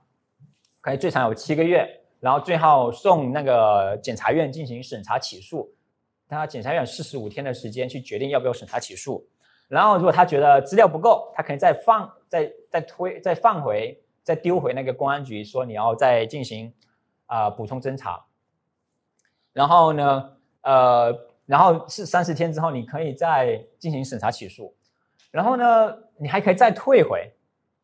哦，所以所以呃，不是补充侦查之后，你对你还可以再退、再退回、再退回、退回。那检察院最后这里又经过了已经呃这么一个过程下来，已经一年了。然后呢，所以那个煎饼案是八月二十二号，二零二二年八月二十二号，然后最后是送往一审，送往广东市广广州中院进行呃审查起诉。一年之后，所以这已经过去一年了。然后呢，一审有一百八十天，然后去决定要不要受理，以及就是决定。好，他也可以说哦，条件还不足以一审，他可以再发回那个检察院进行补充，要是三十天，过来又有一百八十天，这就是一年过去了。所以就是为什么。我们在二零二二年八月二十二号，呃，煎饼被正式起诉到法院，又过了一年才进行开庭。而这个开庭之后，你也不知这里面他可以，这里面其实漏了一个东西，他还可以再报请最高人民法院，然后去 去再延长期限，然后可以所以这个开庭那个宣判判决可以不断的在延长。然后那之后，呃呃，因为雪饼暂时都没有传出来他们会认罪，所以有可能还会有上诉。所以这个期限是不断的、不断的延长，而且可以在最高人民法院，因为它是国家涉及国家安全，然后可以不断的在延长。我们刚才看到是在法律程序上面，那在维稳，其实呃这个案件其实做很多的维稳的东西。呃，一方面我刚才讲家属和律师维稳，我们就我就不谈了。但这里面最重要第二点是，通过雪饼的朋友，呃，针对雪饼朋友和聚会参与者大规模传唤、审讯、限制出境和逼迁。这里面我们统计，在煎饼和雪晴被抓之后的半年内，有超过七十个人，超过七十个煎饼的朋煎饼和雪晴的朋友和聚会参与者。他们这些人从哪里来？一方面是他们朋友网络，一方面是在聚会的我们那个聚会的房间下面，社区有个人脸识别摄像头，他们从那里识别每一个参与者，然后去不断的去 identify 哪一个人是值得去审讯的，然后每几乎上。不这七多人至少都被审讯了二十四小时，因为最长是二十四小时，被审讯二十四小时，然后做笔录，然后去谈聚会里面谈了什么东西，呃，然后以及他们跟雪晴、煎饼是怎么认识的。其中有十个人至少就是被，就是被逼签，就是被审审讯完之后被逼迁，被被迫离开广州。然后呢，同时有三五个人被迫做虚假笔录。就是第二点，就是说，警方怎么去认定他们犯罪？很一方面是来当事人的口供，一方面是来自证人口供，或者说其他资料。如果这些都，而学琴和煎饼他们本身的证据本身就不多，所以他基本上都大量依需要大量依赖那个口供。所以呢，有三到四个、三到五个朋友，我们没有怪这些朋友，因为这都是在强迫方式方面做出来的口供，就是。被警方连续十七八天，甚至有十天的情况，被在酒店里面不断审讯，然后呢，呃，他迫使他，不管是有一些是迫使当事人去说出一些这个聚会当中没有说过的话，还有一些是警方写好了笔录，让他们直接签名，就里面笔录里面编造一些聚会里面没有的东西，然后去签名，而这些其实最后都成为了啊在法院上的证据，所以这其实成为一个很常见的现状，就像许继勇的案件也是，很多案件。你会看到他都引用很多证人证言，很多时候这些证人证言有一些是被迫做出的，也被最后成为一个最警方认为最重要的证据。而这些证据其实很多时候都是被强迫，很多人都没有意识，尤其是很多伙伴其实没有意识到，没有认真检查笔录，或者说在一定程度上觉得这个没有意识到这个笔录的严重性，然后签了一个名。这个情况其实为了为了让自己更好更快解脱嘛，这种骚扰避规避这种骚扰啊，最后签个名。然后其实最后都成为他们最后的一个证据，所以这是警方现在常用的方式。不仅是在雪饼案件，我在其他案件当中都看到了，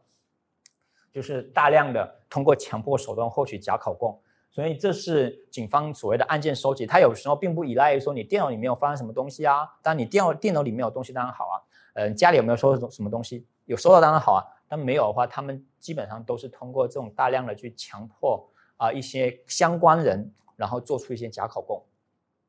对，之所以这是起诉书，大家可以看到，就是在网上也可以看到，我就不多念了。那呃，其实所谓的聚会，其实他们列到最后一个，呃呃，前面都是他们两个人各自的一些啊自己在做一些行动。所以其实可以看到，就是说，呃，他们警方抓他们就是因为聚会，但是呢，聚会的东西坦白讲非常的摊薄。就像我刚才讲，聚会很多时候我们并没有谈论说要，呃，并没有。涉及到说政府怎么样怎么样，很多时候是在关注社会事件进行社群的陪伴，但是对这个这个东西写出来，其实对上对于政府来讲，其实也也也说不通嘛。所以其实他们就增加他们两个人各自以往的一些东西。很荒谬的，举个例子啊，比如说建兵党，他说被告人王建斌大学毕业后，先后加入具有颠覆我国国家政权目的的中国茉莉花革命军团。这个其实是一个 Facebook 群组，公开群组，你按赞就是加入。然后还有什么六四大屠杀纪念馆也是一样的，你按赞就会加入。然后都可以，你们都可以在 Facebook 上收到这个群组。然后等境外网络群组，并多次在境外社交媒体和网络平台上发布和转发攻击我国政治制度，就是指转发一些关于民运也好，关于政治事政治事件的一些新闻帖子，啊呃，攻击我国政治制度和政府不实言论的文章，对，然后还有参加在英国学习期间参加接受非暴力网络课程。啊，兼并呃，雪晴也是有。那雪晴自己也会做很多关于性别、关于什么食堂课等等，这些都被列为，即便他们都是在一定程度上，其实呃都不具，就就相对他们当然会相对谈一些政治上的东西，但这些都会列入到归在一起去算账。但目标其实就是我我我认为至少从我们的理解里面，它是要打压整个，继续打压整个呃广州公民社会的网络。那这个是呃。开庭当天，这是广州市中级人民法院。那这里这个，然后呢，这些红线呢，都是警车和或者说流动的警察，就整个法院都给围起来，然后一直到这边，这每个角都都是有布布呃，就是就是布了一些警力在这里面。对，所以这当天基本上就就是基本上靠无法靠近，有一些伙伴他们想要去靠近去看，呃，都没办法靠近。这是门口，门口就是时刻都有很多警察在这里嘛。这是门口。我觉得最后一个很大的问题，很多人，尤其是尤其对我们海外的一些人，我觉得一个很大的问题，很大，我们将会讨论的。我们为什么声援声援行动者有用吗？呃，我觉得这是一个很多人一直在问，以及一直被，甚至经常自己犹豫不决，因为经常会有人说，你声援会让他。导致感觉我们更加跟政府针对，然后会导导致他们家人啊或什么受到政府的压力啊。因为确实有些家属，比如说我们可以看到，像最近那个被台湾跑台湾被抓的一个，就那个复查那个八旗呃出版社的一个一个编辑呃负责人对，然后他回大陆，然后被抓，然后呢他们家属就不需要不希不希望声援。那比如说雪晴的家属也不希望声援。好，那。作为一个外来者，我们认为这是我们的朋友，很需要很需要声援，但是我们又会受到很多道德上的谴责指责，因为家人所谓他们直接亲属也不需要声援，也也不希望声援呢。这里面那为什么我们要声援？我们声援要成为一个吃力不讨好，同时也可能会造成好像好像从他们的讲述里面会造成对当事人更大的伤害，这是真的吗？这是真的吗？我觉得这是一个呃，这是一个常绕到大家很重要的、很很常见的问题，对。那我想说的就是，呃，我们以前，我觉得在二零一五年以前，我们做很多声援，包括声援南方的很多街头行动者，一些民运的行动派啊，然后街呃街头运动啊，声援是可以让他们缩短刑期，甚至让他们早点释放，或者甚至让他们不至于从拘留转为逮捕的，这是可能的，在二零一五年以前。我觉得那时候我们是，我们去理解声援是这样子，但是我觉得在当下我们不能去奢求，因为不可能。我觉得我们一定要打消一个念头，我们声我们对声援的期待，我们对声援期待不是要让政府，不是期待他们能够正能够释早早日释放他们，因为这是不可能、不切实际的、没有意义的。我们说的声援其实，因为是为了让他们跟争取更好的待遇，因为我们每一次我们去声援，其实就告诉政政府我们在。Watching them，我们在看着他们，我们在看着他们，他们不能对他们做很做，就是就是在里面，其实很多事情可以发生，暴力也好啊，然后呃各种肉身的、精神上的暴力，各种各样的暴力。但是如果你这是你是一个有长期有外面人在关注的，你至少不会死，你至少出来之后是一个完整的人，而不是一个残缺人。我们看过很多的悲剧，很多人在里面，很多尤其是很默默无闻的一些人权捍卫者。在里面，呃，出来之后，可能在里面死也也有，然后出来之后状态很差。这些，但是，但但是我们现我，但是我们能够就是我们更多多一点的关注，其实很重要，是给他们能够提供更好的一个待遇。所以我觉得这是我们需要调整我们的期待。我们并不能，我们也没有能力去让他们早日释放。我们必须要承认到这个事实。我们能够做的是让他们更好、更好的一个对待，因为我们时刻的，不管是我们通过寄明信片也好啊，寄各种举动，不断的在旁敲侧击他们，知道我们在关注他们。我们并没有忘记，外界并没有忘记，那他们就不能忘记掉这个人。他们在里面里面狱警也好，或者说警察，他们就没有办法去忘记这个人，因为。这个人他要被保证，他们出去的时候，他仍然是一个至少健全的人。我觉得另外一个很重要一个点是，我们要对行动，我们所做声援，其实本身也是对社会行动、对行动者付出一种社会性的肯定。他们这些人，不管是雪雪饼，还是很多更多其他的一些行动者，他们都在成在没有这个被捕事件没有发生的时候，他们都在默默无闻的，或在自己的领域里面在做很多很多的事情。这件事情很低调。也很也可以很高调，很低调，然后甚至影响在当下环境里面，你很难谈出有很大的影响。但是他们在自己的社群里面聚群的聚了一一波人，那这些人他们都在不都在用自己的方式在重建整个社会，或者在维系、在保持某个社会里面某个空间的活力，而这些活力是很大程度上就可以成为未来运动的一个很重要的基点。就像我们上次白纸运动一样的，为什么很多时候我们看到很多人站出去呢？其实。我们去剖析很多人自发去到街上去抗议，其实背后都是不小很多小小的零星的这种网络，而这些网络都是靠很多很多这种行动者，很多很多基层的行动者在做一些啊耕耘的。所以呢，我们去做声援，很多时候我们并我们并不是呃，我们并不是去，我觉得很很多时候是因为是是为了去肯定他们在过程当中所做的一些付付出。否则的话，我们可以想象一下，如果说，呃，我们做很，我们在视频当中做很多事情，但其实是很最后，其实我们很少人知道。那其实对一个行动而言，其实，呃，我们先不谈被否定，其实他们他们在当局那里受到很多否定，因为整个打压，整个政府的审讯当中对他的侮辱，本身就是对他一种否定。但是我们这个几，我们剩下社会里面面对这种情况，无法做出对他更大肯。无法做出他相应的肯定的话，其实对于行动者而言，行动者的呃的的精神，行动者的意义是很，我觉得对行动者的价值是很大的贬低。所以我觉得，对于声援来讲，呃，他一个很重要的点，这是一种很重要的肯定。第三个，呃，是一种很重要的一个公众教育。我们都会讲，其实在中国其实没有很多的看。好像波澜不惊，没有什么行动者在中国底层。其实，在中国每天都要发生很多抗争，这些抗争没有被人看见，因为社交媒体也好，因为整个网络审查，我们很难看见这些东西。但是，当我们在做声援，我们在做声援，我们再去把这些人的故事讲出去的时候，本身也是对很多人的一种公众的教育。所以，这是一种我们在尝试用我们的朋友、用我们的伙伴的故事去教育更多的人。这个世界上，这个社会上还有其他人在做同样的事情，做类似的事情。每在我们在不断去开发、去去影响、去去开、去去去放大更多的这种对社会改造的想象力，所以这是一个很重要的行政教育、行动教育。所以我的理解是，呃，声援行动本身也是一种重要的政治实践，呃，和组织工作。我们要，尤其在当下社会里面，我们确实很难在做很多实际的针对社群组织工作，而声援，而很多行动者呃受难。其实本身成为一个很重要的一个切入口，我们如何能够通过去声援行动者，然后将它转化为一个很重要的一种社群组织的经验，甚至是对社群的教育的一些工具呢？一些基础，我觉得这是一个呃很重要的一个一个要思考的东西。那当然还有一些声援当中的不平等的，尤其是雪饼案件当中，我们我现在大家都会感觉到，因为煎饼本身很低调，那雪晴本身它在国际上很知名，那在无形当中，我们我会我们会发现，即便我们都在讲雪饼案。但是很多人在很多时候在雪饼这个案件，在不管是在不同的特别的时间节点，比如说开庭也好或怎么样的，大家只会谈黄雪晴，不会谈王建斌。但其实你可以看到，其实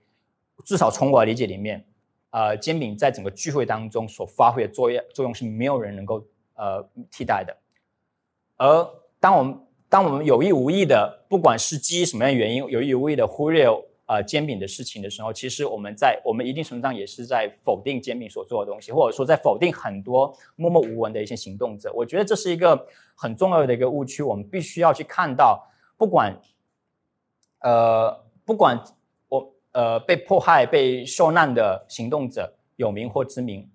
其实他们的很多价值其实都不是通过他们是否在媒体上曝光多与少来做定义的。我们要去挑战这种定义的，呃，这种定义，这种所谓的所谓的行动价值的定义。所以，这这不是煎饼做个例子，尤其尤其是，其实在国内，如果你去看那个呃声源，我忘了哪个网，就对我等一下会列出来，就是有一个网站就会记录很多的。被捕的人权呃人权捍卫者，你会看到很多人民也都是不熟悉的，而这些人可能在里面都在监狱里面都默默无闻，甚至都长期接受管教的一些殴打暴力，对，而这些人其实他们在自己领域里面做很多很多的事情。那同样的边缘议题，像呃尤其是劳工，我们很明显就是很多劳工或者说劳工出身的一些行动者，那他们在声援当中，在社会媒体上可见度是极低的。呃，所以这里面就是也是有很多关于阶级议题的、关于变议题的一些不可见度，然后呃，我觉得也是在我们需要看到的。然后还有一个就是，呃，很多时候我们会看到，经常我们会看到一个爆发性的声援节点，比如说呃开庭或判刑，我们会有个爆发性的声援，但其实呃，其实这种爆发性的、这种聚焦性的声援，它真的。会比常态性的声援更有用吗？我我我我觉得是呃需要大家去，我们可以去更有更多的思考的。其实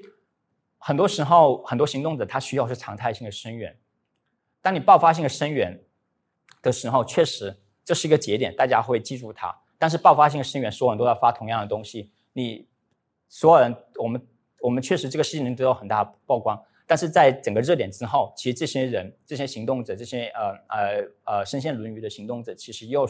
又进入了一个没有人关注的情况。那这时候，其实警方也会知道这个逻辑。OK，你们大概就在这个节点会关注这些人。那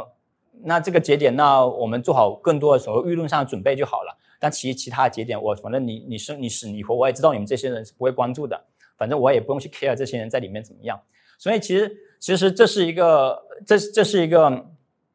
很需要呃去去理解，尤其是呃尤其是很多现在很多案件都会持续很长很长很长。我们如何能够让一个案件长期的被人关注？其实我觉得比在我们在临时，比我们在临时在短在在特定的一些热点时期，然后获取更大关注更为重要。然后尤其是当然这也很大挑战了，因为尤其因为很多时候做声援的伙伴，尤其是。呃，很多没有做过声源伙伴可能没有没法理解，但是呢，在长期做声源的时候，因为时间很长，时间很长，每个人我们都付出很多的情情感劳动、情绪劳动在处理、在支持这些伙伴，但其实时间很长，然后呢，其实每个人的这种呃都会很受挫，因为我们没有止境，我们的伙伴也不知道什么时候出来，而这种常态性的声源其实需要很多长期的这种情感的劳动，其实更加挑战。它比随时随呃呃随时随刻的，比如说有有有一些特热点时候，然后去发一些帖子，其实它更需要的精力其实更多。而而很多时候，我们恰恰是而而常态声援，恰恰是能让我们找到一些契机，能够把一些信息传递进去。比如说你在热点声源的时候，你把一些信件是寄不进去的，但是呢，你在你在常态声援的时候，有时候你是可以把一些信件寄出进寄进去的。所以有时候就是说，常态声援是可以让我们发现一些机会。但很遗憾，就是说，我们他对于很多资源的声援行动者伙伴是很大的一个情感上的劳动、情感上的呃呃要呃需求，然后呢，呃，同时也比较少人关注，所以我觉得这个是这个是我们呃，如果很有些伙伴想要后续去关注这样事件的时候，其实是这是一个可以纳入到去思考的东西。那在雪饼的时候，志愿者伙伴大家在做这些事情，然后其实起起落落非常的艰难，因为呃。因为真的是时间很早很很久，然后每个人都自己的生活，然后每个人，但但是但是很多伙伴还是尝试的在不同的节点，然后在不同的时间，然后不断的去去用自己的努力去让更多人去不断去关注，不管是血清还是煎饼。那我们其实做了很多的一些主要的事情，就是当我们呃大家很多事情可以去网站上看，我就不讲太多。当我觉得最主要的事情，一个是我们呃在声援时候，其实在很多时候。伙伴在做的是及时有效的去准确全面的去披露很多信息，因为信息才是最有力量的，才让人知道里面在发生什么东西，同时也让警方会知道我们在看着他们。第二个就是因为很多团体、很多国际的伙伴都想去介入、去支持这个案件。那其实呃，声援的团、声援的伙伴其实会协助和推动国际团体和各类组织去关注和去介入。那这些国际组织当然包括像不同的人人权组织啊，然后还有联合国啊等等这些团体。然后还有一些压力行动，那比如说会自信一些相关方啊，然后然后同时也会邀请一些去主动去介入一些媒体报道。那像这个就是会有一些媒体基金会，他们给雪晴颁发了一个奖。那这个他们然后他们在那 Washington Post 是吧？Washington Post 然呃然后呃买了一个全版的广告，然后这是呃我忘了是哪一天，应该是去年十一月份的时候，然后全版广告，然后。很遗憾，就是纽约没有很少有这个 Washington Post，然后我就找了很多地方，最后去创作一家住宅，因为有些住宅会有人去订嘛，然后就创作一个住宅，发现上面有一个 Washington Post，然后借他们拍张照，然后也会发起一些社群的活动，然后去维持热度。这个很重要，就是说我们看起来是维持热度，其实也是让很多的伙伴，因为很多伙伴想要付出，想要为为这个事件发声，而这个。行动也是让很多伙伴去表达自己的心意，所以有很多这样的事情。所以我们这里呈现一些像明信片啊，我们会印一些明信片，然后有些面具行动，然后会呃在不同的地方，然后也会，比如中秋，我们会让大家拍一下自己的呃就是呃跟雪饼雪月饼啊，然后也会一些线下行动，像有一些人会像一些酷儿行动啊，然后这里面就会有人去。啊，乱入一些 logo，乱入一些那个 slogan，然后释放雪饼啊，然后像这是李文亮就呃那个那个呃逝世两周年吧，对，然后的一个呃纪念，然后也会有一些人，对，然后我们也会做一些被捕天数的计时器啊，然后不断的，最开始是好像是。每天还怎么样？呃，每五天吧，后面就每十天这样子。然后我们会在网站上面会弄个倒计时，大家可以每次看他们已经消失多长时间了。然后一看到他每天都算是每天都是一个很重要的日子，然后我们会就去抛到那个 Facebook 上面或推特上面去。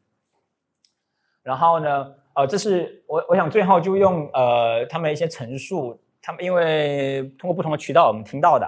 就他们在一审九月二十二号的时候的陈述来作为结尾，就是说。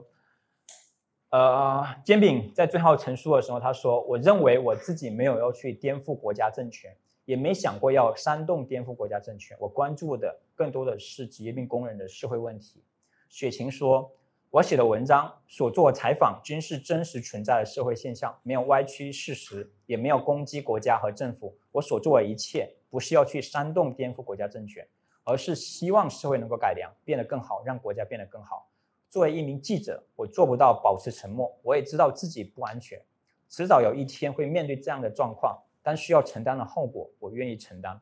家人给我们转述了他们的状况，呃，是这么说的：黄雪晴看起来娇小玲珑，目光睿智，走进法庭，面带微笑，从容淡定。啊，王建斌个头比较高，有西北男子的彪悍之气，面对庭审从容不迫。呃，据我们所知，他们两个人呃都没有确定要认罪，所以我们也不知道呃他们什么时候宣判，然后呢，以及他们的刑期会是多少。那最后呃，我觉得很多时候，因为毕竟这是一个讲他们故事，同时也希望，因为他们还在狱中，也希望大家可以做很多行动去声援。那不管是对于雪饼也好，我觉得对于很多其他案件，我呃，我觉得这是一些建议，就是说。你可以在，如果你想去参与一些行动，那你可以在听完或者你听到其他人权故事、人权捍卫者故事，然后你可以在微推特上艾特或私信呃相关的账号，然后去分享你的感受，然后分享你的支持，然后不用什么特地特殊特特别的时间，也不用特别的日子，你只要觉得他们所做的东西打动你，呃，我觉得你都可以去表达，呃，他不需要很多的精力。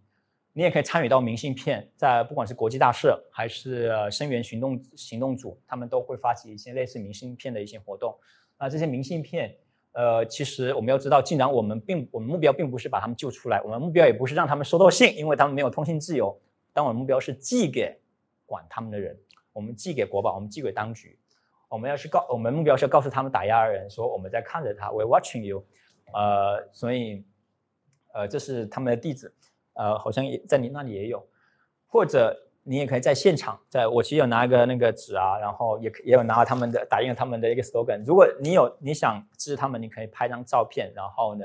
呃，你可以自己 PO，也可以我去 PO，然后去呃，也可以在任何其他现场去呃呃，不管是这种抗议现场，去把一些关注中国人权捍卫者的声音带到不同的抗议现场，不管是本土的运运动，还是关于中国的运动现场，然后去支持不同的呃行动者，不管是雪饼还是其他的。那同时，请一定一定，我们都知道，当下不管是在整个主流社会，还是人权捍卫者的抗议当倡议当中，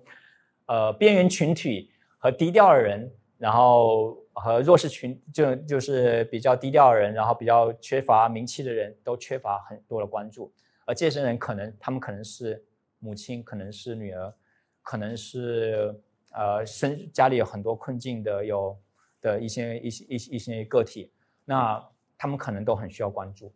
那可以关注其他不知名的人权捍卫者。那当然也不是说不关注那些具有名气大、影响力大，他们也需要关注。当然，我觉得我们可以分更多的精力去关注呃这些其他人。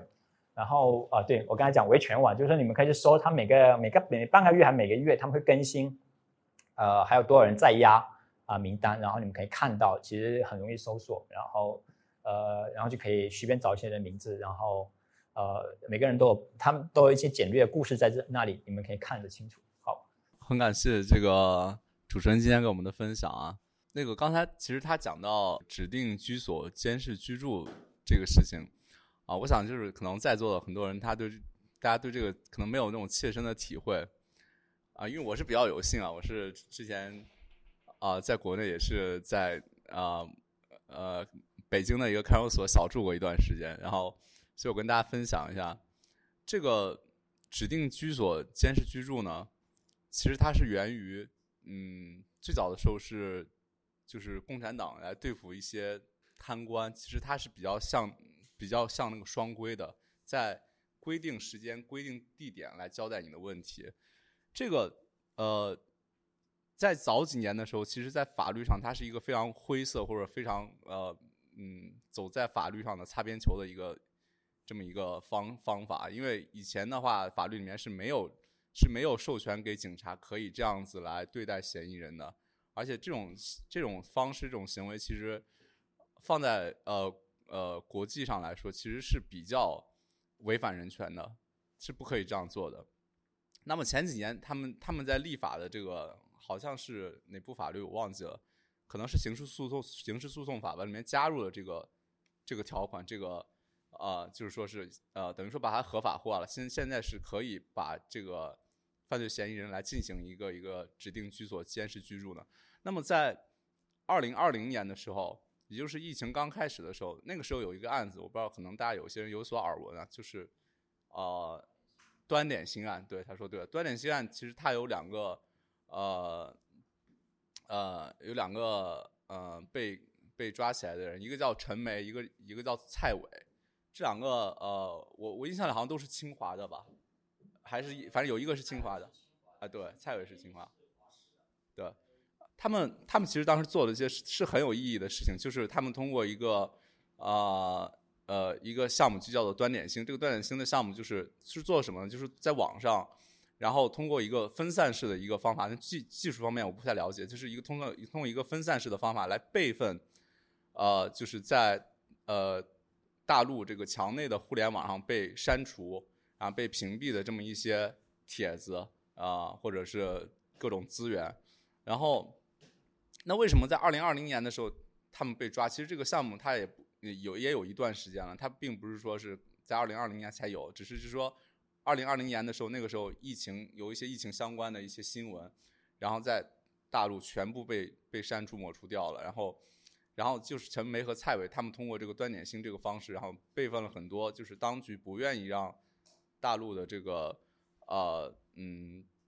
大家看到的呃关于这些疫情造成对对普通普通民众造成的一些伤害，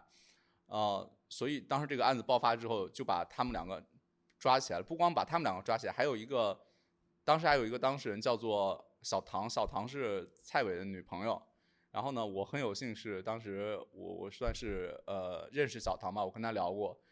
我我长话短说，就是小唐当时被指定居所监视居住了一段时间，他告诉我，这个这个监视居住比比比一般的看守所要更苦，为什么呢？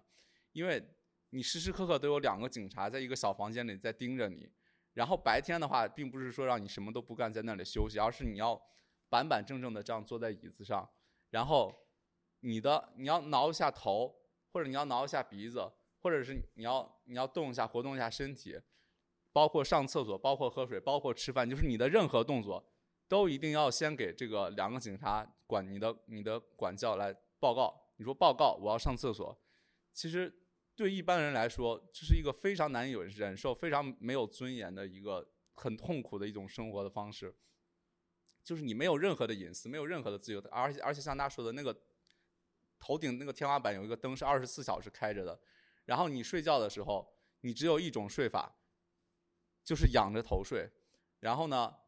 那个灯是直接照着你的脸，然后你的胳膊是不可以放在被子里的，因为他们要看到你的手，然后不，那个被子是不可以蒙住头的，就是一定要让他们看到你，时时刻刻都能看到你，所以，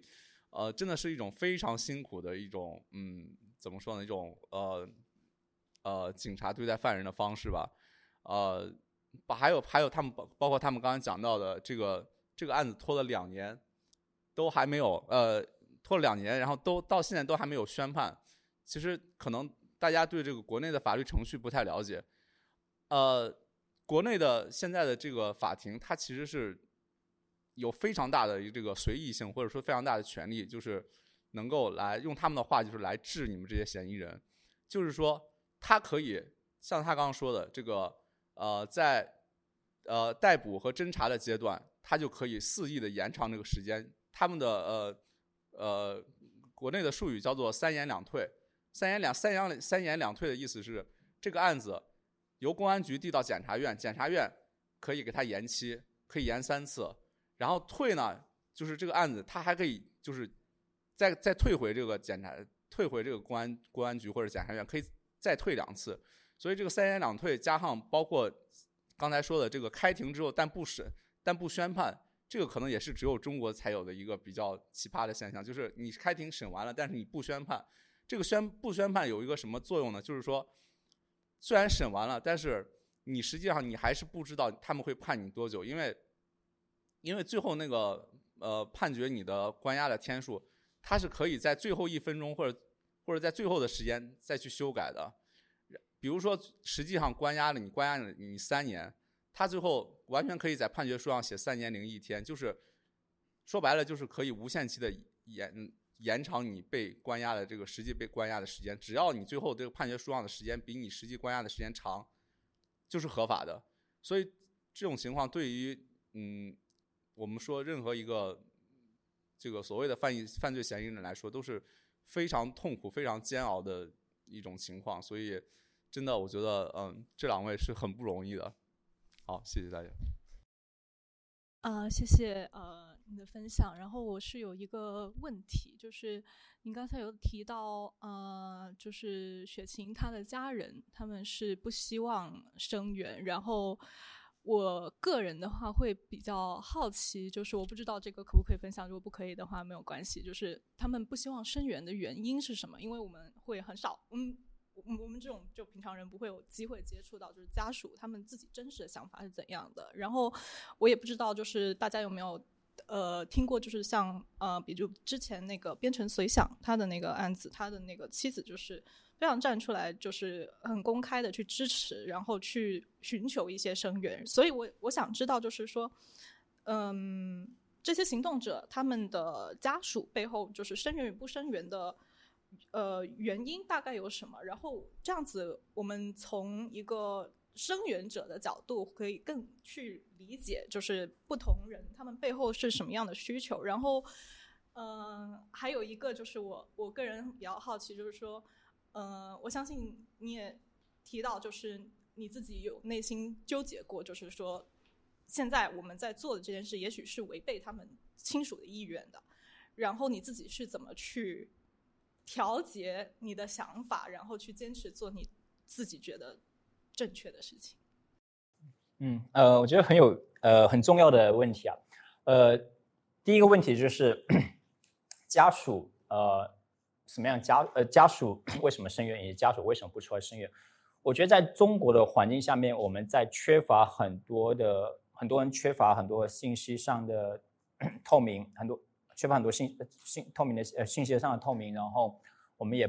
呃尤其是案件的信息，这个情况下面，我们必须要默认每个家属都很容易呃轻信政府那一套。因为在中国长期这种具有一种以权威的这种教育下面，来自于当局的信息永远是最可信的。当政府跟你讲说，你不要说太，你不要说出去，这样子我们事情可以弄小一点，这样你孩子、你家人可以早点出来。你这样闹越大，你这样很麻烦，以后很麻烦，是不是？名声要不好，然后呢，我们本来整个这个事情就是大事化小，小事化了。那你这么一搞。对不对？如果你找外界啊说出去啊，然后说政府我们做的不错，我们做如果我们做了，我如果如果他没做错事，我们会抓他吗？他就有问题嘛，对不对？那现在我们我们就是给个机会，我们教育他一下，是不是？好，在这样情况下面，没有很难有家属，尤其是在中国，呃，普遍大家受教育都比较低，很多的行动者伙伴，呃，就是家人可能是农村出来的都有可能。那在这种情况下面，甚至是接受这种。来自当局教育，更谈不上在体制内的。当听到这种东西，体制内的人很多家家人要有另外一种考量，就是因为怕影响自己的工作嘛。如果 OK，哦，这是我就大家都是体制内，你跟我讲，我我我难道我要去求？我如果是体制内，难道我要去寻求体制外的帮助吗？这不是，就是这不是吃的吃的党的饭，然后砸党的锅嘛？所以，那至于呃农村人也好，或者说跟政府体制内接触不多的人，在。在面对权威来自于政府、来自官方的这样的说辞，其实我们很很难去很难去抗拒，因为我们太少接触这些政治类的教育，所以我觉得是非常好理解的。反而，呃，其实你刚才讲变成徐想的呃妻子，她在早期她也没有，因为她觉得就可能还是有问题嘛，就她还是犹豫了很久，发现最后。这种方式无法把她的丈夫救出来，她才出来发声。所以很多的家人其实都选择都会选择第一时间去沉默一下下，除非这个他的家人本来已经就是说你本来已经跟这个行动者已经本来跟家人有做很多沟通啊，已经让他们有一定的政治教育，所以他们知道这是什么案件，这不是一个单纯的民事或刑事案件，这是一个政治案件。政治案件就不能按照这种民事或可走关系，因为中国人的概念里面关系是很重要的。关系能够让大事化小，小事化了。我可以找关系去了解，但是呢，呃，但是政治案件不是这样的逻辑，所以这种情况下面，其实我们要去默认每个家属都是这样子的。所以呢，其实，呃，这时候不要不要着急，不要急。其实很这样很多家属都是这样子，但不代表每个家属都不爱自己的孩子，不爱自己的家人。很多人在最后，当他意识到，呃，他们被骗了，很多人就开始会去怀疑，开始去纠结，去想。很多案例里面，我所接触、我所了解到的，很多人最开始，很多家属不相信，呃，当事人的朋友，觉得是在害他怎么样的，或者说觉得我们要相听听政府怎么讲嘛，听听，既然政府叫我们再等一等，那么等一等嘛，我们看一看嘛。但他等到那个阶段，发现没有任何消息，也所有的承诺都没有实现，然后最后只只只会叫我做什么，但从来不会告诉我的孩子怎么样怎么样怎么样。他们开始已经慢慢不太不太相，当他们不太相信呃这个权威的时候。我们要做的是什么呢？我们要让保让这让他们家人知道，当你不相信权威的时候，你还有其他人可以找。如果因为这样而失望而离去，当家人当这些亲属发现现有的渠道不能用的时候，他们没有其他渠道时候，那这时候才真正的无助。所以，我们作为生援者，作为行动者伙伴，我们看到这种情况，不需要离开。而是我们也不需要去强迫他，去否定他，去谴责他。你不为自己的孩子做付出，你太相信政府不是。我们要做的是慢慢等待，慢慢的去陪伴，等他们需要的时候，他们会自己会看清现实的，他们会自己会通过自己的生命。每个人都是我们要相信每个人自己有自己对对错的判断，他会知道什么东西对他的孩子对他家是最好的。所以呢，我觉得这个这个反而是常态。对，然后第二个问题，关于所谓道德上，就是说到底。呃，呃，当家属不同意的时候，那我们作为行动者，作为他们的伙伴，我们该怎么办？我觉得这个很重要，我们一定要理清一个问题：对法律上，只有家属，只有丈夫妻或妻子，或者说直系的家人，你才能够签合约。你以及以及这些只有在法律上你才能是让 UN、让联合国、让国际系统去接受他们的声援。对，没没错，这就是一个整个资本主义系统把把把我们的所谓私有制把他们自己给垄断了，没办法从就是他们有自己一套定义的系统。对，但是呢，这是一套他们定义的系统。来用这套系统来框住当事人的意愿，但是我们要理解一个东西：当事人到底是家人的当事人，还是我们朋友的当事人？比如我们的朋友被抓，他到底是指他他是他整个他的家庭的归属所有品吗？他所有权是属于家庭本身而已吗？还是我们朋友？我们朋友拥有他的所有权？如果我们理解这一点就很重要了。他是朋友，他是我们的朋友，他不是只。被单独拥唯一归属唯唯唯一，他不是唯一被家他的家庭所拥有的朋友。比如说 A，他不是只有被他，他不是他家庭唯一拥有 A，他还是我们朋友拥有 A。那这样我们作为朋友，我们也拥有他拥有所有权。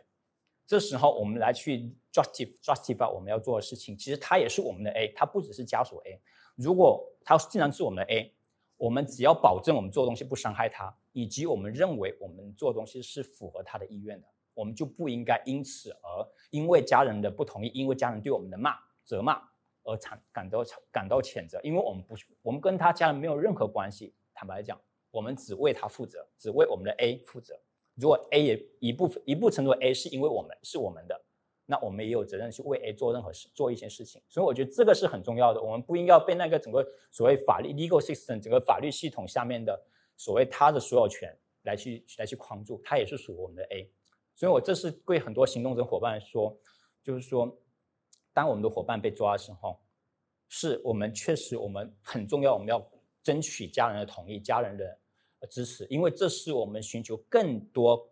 更广泛支持的前提，尤其是很多国际系统的前提。但是在民间，在这种非司法领域，在这种非正式化社交媒体上的，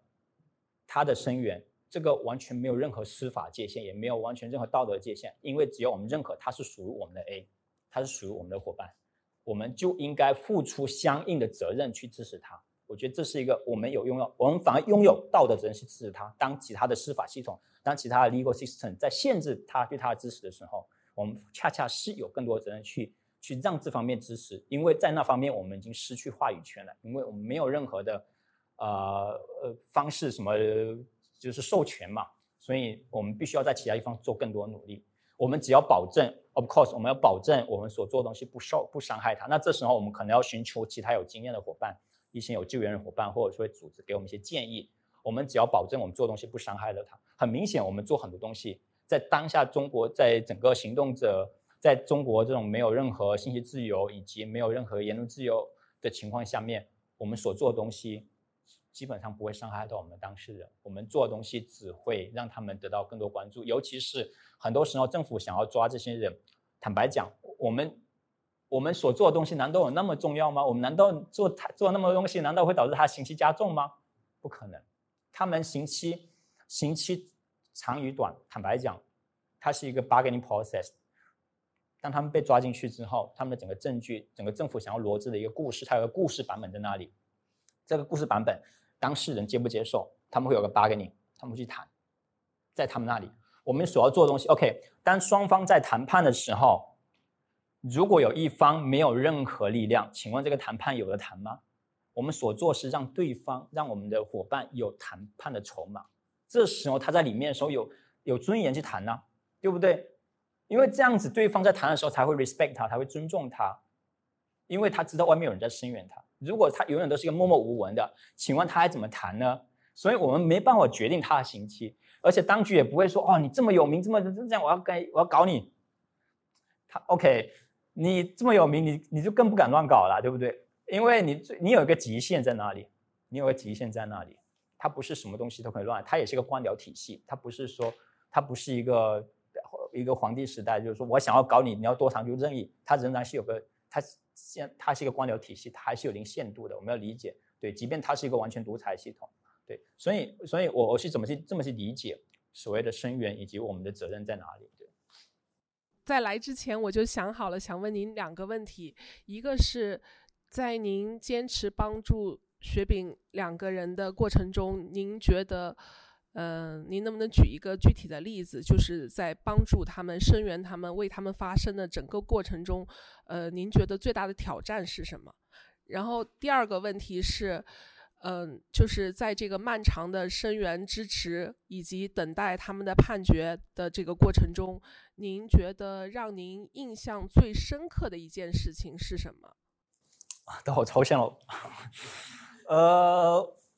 我觉得最大的挑战来自于情绪。呃，其实你，因为我会把呃，我觉得最啊最大的挑战，因为我我会你要，我觉得最大挑战，我们要这么去想这个问题。既然我们目标不是把他们救出来，我们要意意意味着我们相信他们。我觉得很多时候我们在做声援的时候，我们觉得我们其实感觉把他们当成我们的责任，其实不应该这么想。我们要我们要相信我们的伙伴在里面，或者说相信很多人权行动者，当他们选择他们走这条路的时候，他们已经准备好了。即便他们在进去之前没有预料到这种情况，当他们在过程当中，他们一定会自己找到自己合适的道路去适应好自己。所以我们要相信他们。我们不，我们不应该因为他们受难，因为他们在里面过得很惨而感到愧疚，而让自己觉得自己幸存者，会让自己觉得啊，这是什么？这是一个呃灾灾难的孤儿的的幸存者等等这样。不要因为这样子，你要因为这是你对你自己伙伴不信任，你不信任他们，你不相信他们有能力能够克服这种状态、这种这种处境，所以你要相信他们。所以我们最大的挑战并不是来自于，我觉得我很心疼他们会怎么怎么样。我觉得这是呃，这是我们这是有一个很重要的工作，我们一定要相信我们的伙伴，他们选择这走这条路，他们在那个处境里面，他们绝对有能力找自己的方式。好，恰恰是那什么是我们自己最大的挑战呢？我们自己最大挑战反而是去回应这个问题，去去，这是一个难关，就是就如何去减少自己的愧疚，这样这是一个很大的挑战。然后同时我们在过程当中去支持他们我们的伙伴的时候，其实我们会有很多受挫。我们我觉得如何能够呃在同时声援的声援我们我们的伙伴的时候，同时做到自我的 self care，让自己能够在过程当中的情感呃劳动不那么被消耗，让自己的状态能够以一个很好状态继续去等待我们的伙伴。我觉得这是一个很大的挑战，因为你在过程当中，呃，你会不断要去回想、去面对、去回忆，然后去呃，就像你呃。就是就像你跟你的伙伴有很，就是如果你身边是你亲密的伙伴，而不是其他人的话，如果你身边也是亲密伙伴，那你跟他们有很多很好的瞬间，比如说，呃，你跟他们一起玩耍，跟他们一起聚会，然后打麻将，然后爬山等等这些瞬间，你都不可能再有快乐的回忆。而当你再去回去面对，就去声援，本身你其实在重新面对这些回忆。其实我觉得这是一个很重要的一个情感的创伤，我觉得这是一个很大的挑战。而这个东西慢慢的会让很多伙伴离开，因为大家都需要回归正常生活。回归正常生活的方式有两种，一种是你去处理这个问题，另外一种是逃避。所以呢，如果那很多人最容易的方式当然是逃避嘛，我就不再去面对。所以呢，在过程当中，我们看到很多伙伴会离开。因为大家需要回到正常生活，需要继续去过自己的日子，即便他们还心记着他们，可是没办法，我需要生存，我要求生。所以，单单对很多继续在支声援支持的伙伴，我觉得是一个很难的。这不管是雪饼案，我觉得很多很多人，尤其是很多家属，这个是一定要看到他们的困难不在于，呃，是来自于这里。然后第二个问题，我好像有点忘，最最什么？啊，最印象深刻的，哎呀，我也没有想不到什么吧。我最印象是，我觉得最 appreciate，我不想说印象深刻吧，但我觉得最 appreciate 是因为我经常会看到很多伙伴，呃，呃，不认我不认识，呃，可能雪饼也他们跟他们也不认识，然后呢，他们却经常会在游行的场合里面，他们会带他们的名字，然后去 say say their name。把他名字说出来，然后去呈现他们的名字，我觉得这是很重要的。这个让我想起了呃另外一个朋友，呃卢毅宇，非新闻的卢毅宇，他在出他在里，他因为做非新闻，然后在里面被判了四年半。然后他出来之后，他跟我们讲一个故事。他说他在里面最受鼓舞的是，他有一天收到一个明信片，说写的是多晒太阳。我觉得这个是一个没有人认识，就是是一个无知无就是不认识的人寄给他，但他给他很大的鼓励。我觉得这是一样，给我感受是一样的。很多人并不认识雪饼，很多人我也不认识。然后他们也会无时经常会在一些场合也好啊，或者说一些地方 randomly 就 mention their name，就是随机的就提他们的名字。我觉得这是对他们很重要的认可，而这个东西对我来讲也是很重要，因为这恰恰是我们所做的。就像我就一直在讲的，你可能没有来，但刚刚我们讲就是讲为什么我们做生源，我们做生源不是要救他们，而是要去肯定他们做的东西，而这就是对他们的肯定。很多。在这个社会里面，在这个世这个世界角落里面，有一些跟他们没有任何关系的人，但有时候就会提及他们名字，因为他们所做的东西，在一定程度上鼓舞或者说鼓励或者说 inspire 启舞启发一些东西。那我觉得这是对他们最大的肯定。我其实还有 另外三个问题，就是涉及到一些比较嗯，我觉得比较嗯技术性的东西吧。就是嗯，你刚才有提到就是。嗯，就是我们在声源的时候，包括说，比如像就我刚刚有看，就你展示的那个，嗯，法院就是开庭的时候，就法院中间周边的那个警力的布置啊，什么这方面。然后我想知道，就是说，嗯，一般是通过什么方法让他们知道是有人在声援的？然后第二个问题是，就是你有没有一些就是。因为您刚才有提到，就是说，声援最大的一个目的是想帮助他们去改善他们的积压环境。然后我想知道，就是有有没有什么具体的例子，就是就声援了以后，真的是有能帮助到他们，就改改善他们，比如说通信环境啊，或者是怎样的这样的一些例子。然后最后一个问题就是，嗯，我其实感触最深的就是说，您提到呃，煎饼他扮演的一个角色，我觉得是一个非常。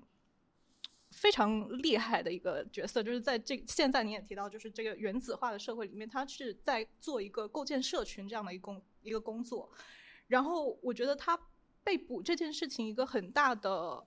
嗯打击，就是说让我们看到说，在现在中国这个社会，构建社群是一件非常困难的事情。你的隐私、你的信息都是在被控制，都是在被收集的。那在这种情况下，您觉得就是？接下来中国的社会里面能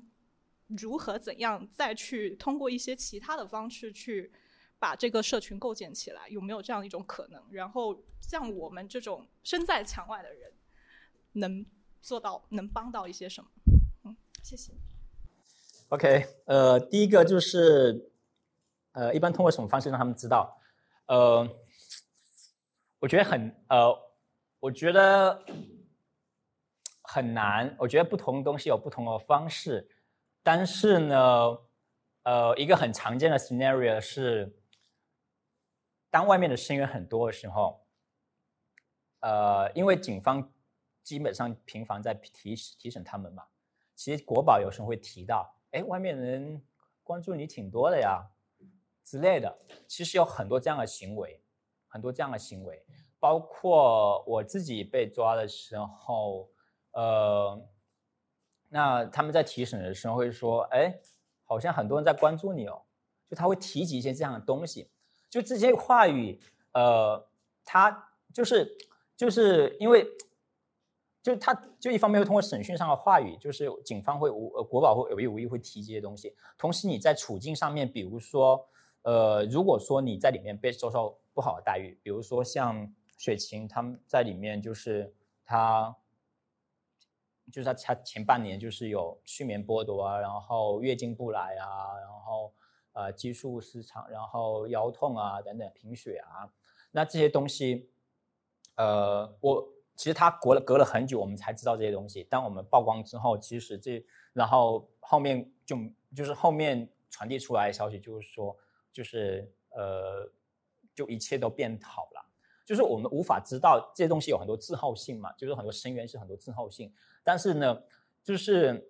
呃，至少就是我们会发现，就是这些声这些外面信息的增强，会让一些不好的行为不会持续很久，或者说在一起不会再重复发生，就是会有一些很间接的东西。所以呢，呃，你要讲具体例子，我觉得真的就是，我觉得每个人都很不一样的例子。像有时候就是像我，就是很 verbally，就是我会通过一些信号知道，哎，外面有人在关注。然后或者说律师，或者说律师会见的时候，他会他不会讲我外面有声援，他会说外面的朋友都很关心你。这句话就大概是懂什么，懂的人都懂。以及其实如果很多伙伙伴，比如说像雪雪晴，他一定会知道，他一定有人关注他，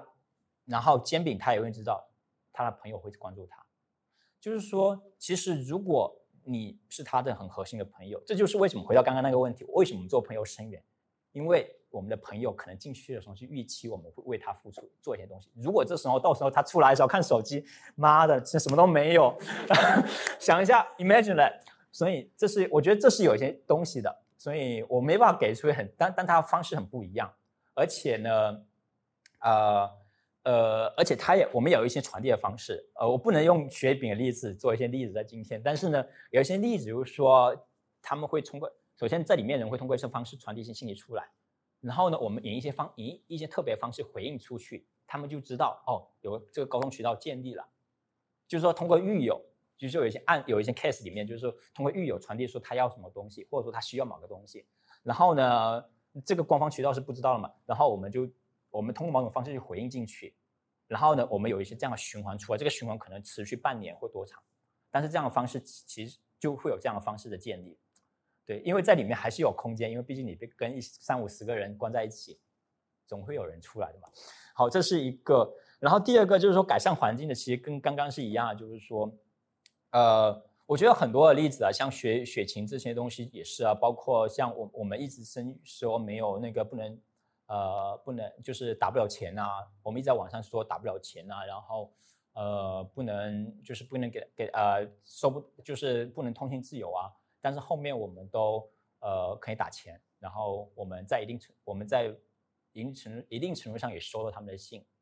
所以其实，在在你的很多行动啊，你可能他不是对你的很多私人行动，可能后面很有一些回应，不一定是针对你的这些行动的直接回应。但它一定是很多东西的呃凝聚的一个结果啊，然后当然包括像呃像有一些人，比如说在里面，比如说像我觉得像很典型，有一些人在里面绝食啊，呃像郭飞雄啊绝食啊，那警方绝对不敢，当局肯定不敢让他死的，因为大家都关注他，所以你但是如果你某一天不关注了，他可能就像曹顺利在里面打死了，就就很长，这是很很一定的，但是如果你关注。你至少你不能死，对，这是很重要。而且像有些伙伴，我不能暴露名字，但是他们在里面的时候，他说他受到很多暴力，但是他知道他们没有人敢他敢要他死，他们是很想把他搞死，但他明着就跟明明着就跟他说，我们不能让你死，要不然我们会有麻烦。但是我就想搞你，就这个意思，我就想搞你，但我没办法让你死。这其实是很，其实是，然后你想，你听到这个话人也很有底气。我只要能扛过这皮肉之苦，反正你不敢搞死我，我就搞你。因为我说，他说搞你就是说抗争嘛，在里面，因为你在监狱里面，你会受到很多的这种打压，抗你需要抗争，对，尤其是针对政政治犯，就是会特别对待。所以你的勇气、你的筹码多了，你就搞啊，反正反正反正我你你不能搞死我，就反正我就搞你吧。就是就我觉得这里面是一个是很重要的一个 dynamic，而这个 dynamic 其实呃，我觉得我们无法判断。我们很难判断到底哪个 channel 哪哪个渠道能够精准的传递信息进去，但是我们能够做到的是，是我们尝试不同我们力所能及的 channel，那就有可能。对，然后第三个就煎饼的角色，对，其实你说非常准确，就是说煎饼角色很重要。在这次之后，就像刚才讲，警方传唤的七十多个人，至少七十多个人，因为很多人我们不一定知道。然后其实后面广州的很多整个社群，就大家重新回归到原子化，大家非常的低落，因为重新呃好不容易积累起啊建立起来社群，然后重新再原子化，其实大家非常的低落，非常的受挫。就像有些人啊被逼迁，但也有一些人啊失落了离开广州，呃这恰恰就是当局的目的就达到了嘛，就是我就是要让你这个社会再重新回归到原子化。那呃，所以我我我觉得恰恰其实反映出，其实我们很需要这样的人，我们很需要这样的团体，我们很需要这样的网络在。那在当下，我觉得可以怎么做？我觉得，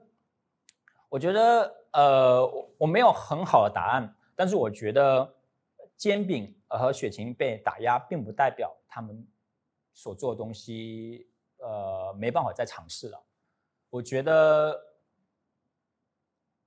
唯一的，我我觉得这里的问题是在于，因为煎饼和雪晴本身，你本身都是一个很资深的公益人，所以你被关注很正常。然后呢，你的社群伙伴有一些偶尔会有来一些敏感人，所以自然被关注。我觉得并我并不意外，并不意外。但是我觉得在不同社群里面，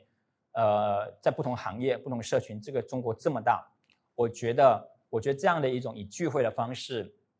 呃，以这种呃。基于自己行业，基于自己工作场所，基于自己所谓的社群，然后建立起来这种零散的，然后呃同同温层，我觉得是很重要的，而且是完全有空间。这恰恰，而且恰恰是这种地下这种零散的、非常 flexible、非常自主、自非常灵活的这种社群，恰恰是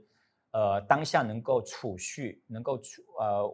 维维系力量的一种重要的方式。雪晴的煎饼的呃打压，我不认为是失败。我恰恰认为这是一个很重要的经验，很重要的组织经验，它应该被所有东西学习。只是说我们在后面要怎么去回应这个安全的困境的问题，我觉得这恰恰是这才是问题。这并不对，所以在国内的人，我觉得其实我们可以看到去年白纸的情况，就是说我当我一直会谈，就是说去年白纸很重要的点在于大家自发起来，然后有很多这样的自发连锁。但它很重要，很快要被消灭，不被被被消陨。一个很重要原因也是因为在这里面的，呃，自发社自发呃组织起来这些社群人额不够强大，以及不够多。你想一下，如果真的我们有很多这样的零散社群，即便他们在某在在平静的时空，在一般的时在平静的时候，在平定呃在和平的时态，然后没有什么交集，但是他们在各自在自己的社群里面酝酿，然后都是。一些共同有共同想法、类似想法的一些同温层，你想当再有共同想，当他们可能都不同，本本身可能都是不同的职业、不同的行业、不同的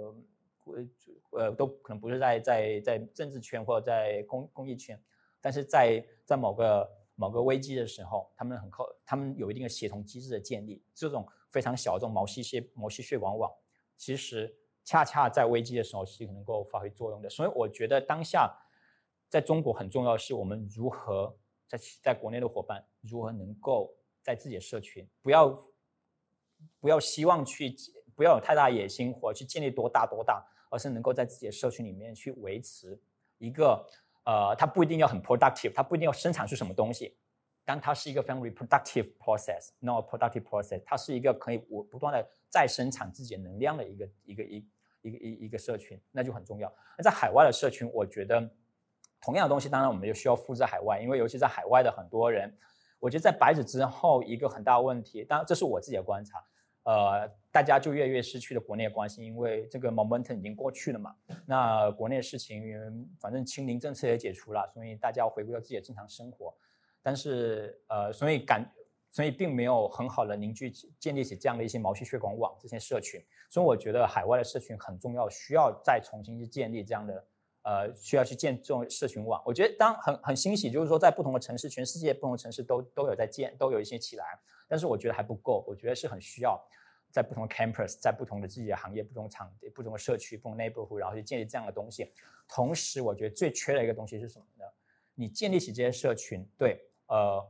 但是越来越少人关注中国，就因为大家回归自己的生活。当你的社群，你的我们这种留学生社群也好，我们的年轻人社群，我们建立起来，我们经常吃饭、喝喝、喝喝、吃喝，然后听一些分享、参加活动、艺术活动、各种各样活动、观影啊什么的。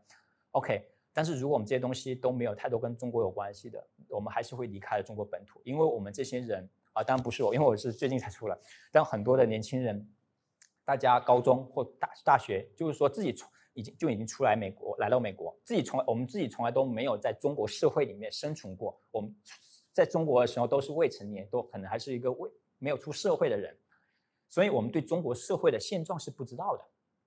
所以那这时候如何我们能够真的能够去形成一个对如何呃建立一个更好的中国社会，然后回应中国问题的一个这种想象？那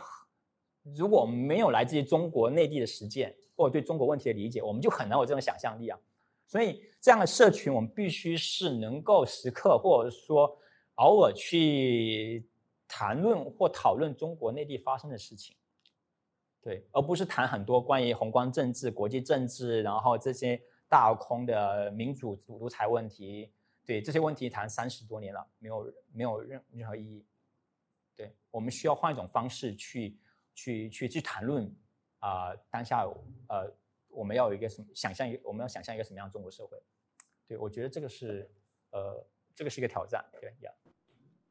我问一个，就是呃，咱们这个生源雪饼的活动，就有没有那个捐款渠道啊？呃，不接受捐款，因为呃，因为呃，因为很多的生源都是志愿者在参与。我们其实也会有一些筹款给一些家人啊，或什么样，但是呃，家人一般都不会不愿意接受我们。其实为什么为什么很想给家人点钱呢？呃，因为我们认为，呃，因为我们要告诉家人。你们的孩子做东西是很重要的事情，我们都很认可他，但是很多时候家人不愿意接受，所以啊，有境外的考量。对，呃，不不单是境外的考量，就是不不单是境外考量，因为对他们来讲这是一个很奇怪的东西，然后然后而且因为政府在关注他们，他们也不敢跟外界有太多的联系，然后我们很多声援呃行行动的伙伴都是他们都是雪饼的朋友，所以对。呃，但我会建议你去可以看捐助，我觉得不同的人权机构，尤其在做这些，他们会有一些呃捐款渠道可以捐给，像比如说人道中国啊，然后不同的团体，他们会做，他们会去支持国内一些伙伴。那对雪饼的，我们是就对大家都是他们的伙伴，所以我们不会去收钱，对。但我们当然我们希望他们出来之后啊。如果他们找不到工作，当然我们确实到时候可能得给他们筹点钱，但这个后话了，因为我们不不知道什么时候出来。对，谢谢这个今天讲的很好了，我我也没有太多补充，我就是我我很偶然的机会在台湾的时候就是碰到了雪琪，可以跟他有很短暂的交往，但是后来呢就很关注他的事情，包括我我见到他是在台湾。在台湾，那个是一九年七月二号，当时台湾的有一个剧团，就是参与式剧团，就是也是个这种社会活动组织了，他们就要演一个关于香港那时候一九年反送中这个占领立法会的戏一个戏。那么啊，黄雪群去了，去了他就讲他自己的故事，就是他写了一个关于。反送中的报道，然后就被呃这个骚扰威胁，所以他逃到台湾等等，啊啊，所以那那那样我认识了他。后来呢，我也是因为那个以后他在当地就多了一些朋友啊，我们都啊聊了一些。那时候我就是跟他讲，我说你千万不要回去啊。后来呢，他他反正他觉得好像。没有办法，就是他他去台湾是暂时去的，他当时还想去香港上上法律，可能上研究生，所以就回去了。我我听到以后，我是觉得很吃惊了。但是回去以后呢，就是他被讯问了一阵，后来也还好，就那个事情基本上就算结束了一阵儿。但是从那以后呢，就是他在内地就一直被。放在就是这个敏感人士这个圈子里边，所以后来当他们聚会的时候，啊，这些我偶尔也能知道一些，因为有时候在网上也会参加。当时比方说 Clubhouse 上谈六四，他基本上是每天都来的，啊，那我也听得出来是他的声音，呃，等等。当然，我想王建斌他们当时很多人也都可能参与了这些。其实这个仅仅就说一种网上的信息交流。后来呢，中共的指控里边呢，就说他有一个参加叫呃和平非暴力培训，其实这个就是说仅仅是一种知识性的传授，就是呃和平非暴力。那中共对这个是非常禁忌的。就刚才谈到国内各种组织啊等等这种，因为 civil disobedience 这个作为一种方式，它是有历史各种各样的实践的方式啊等等，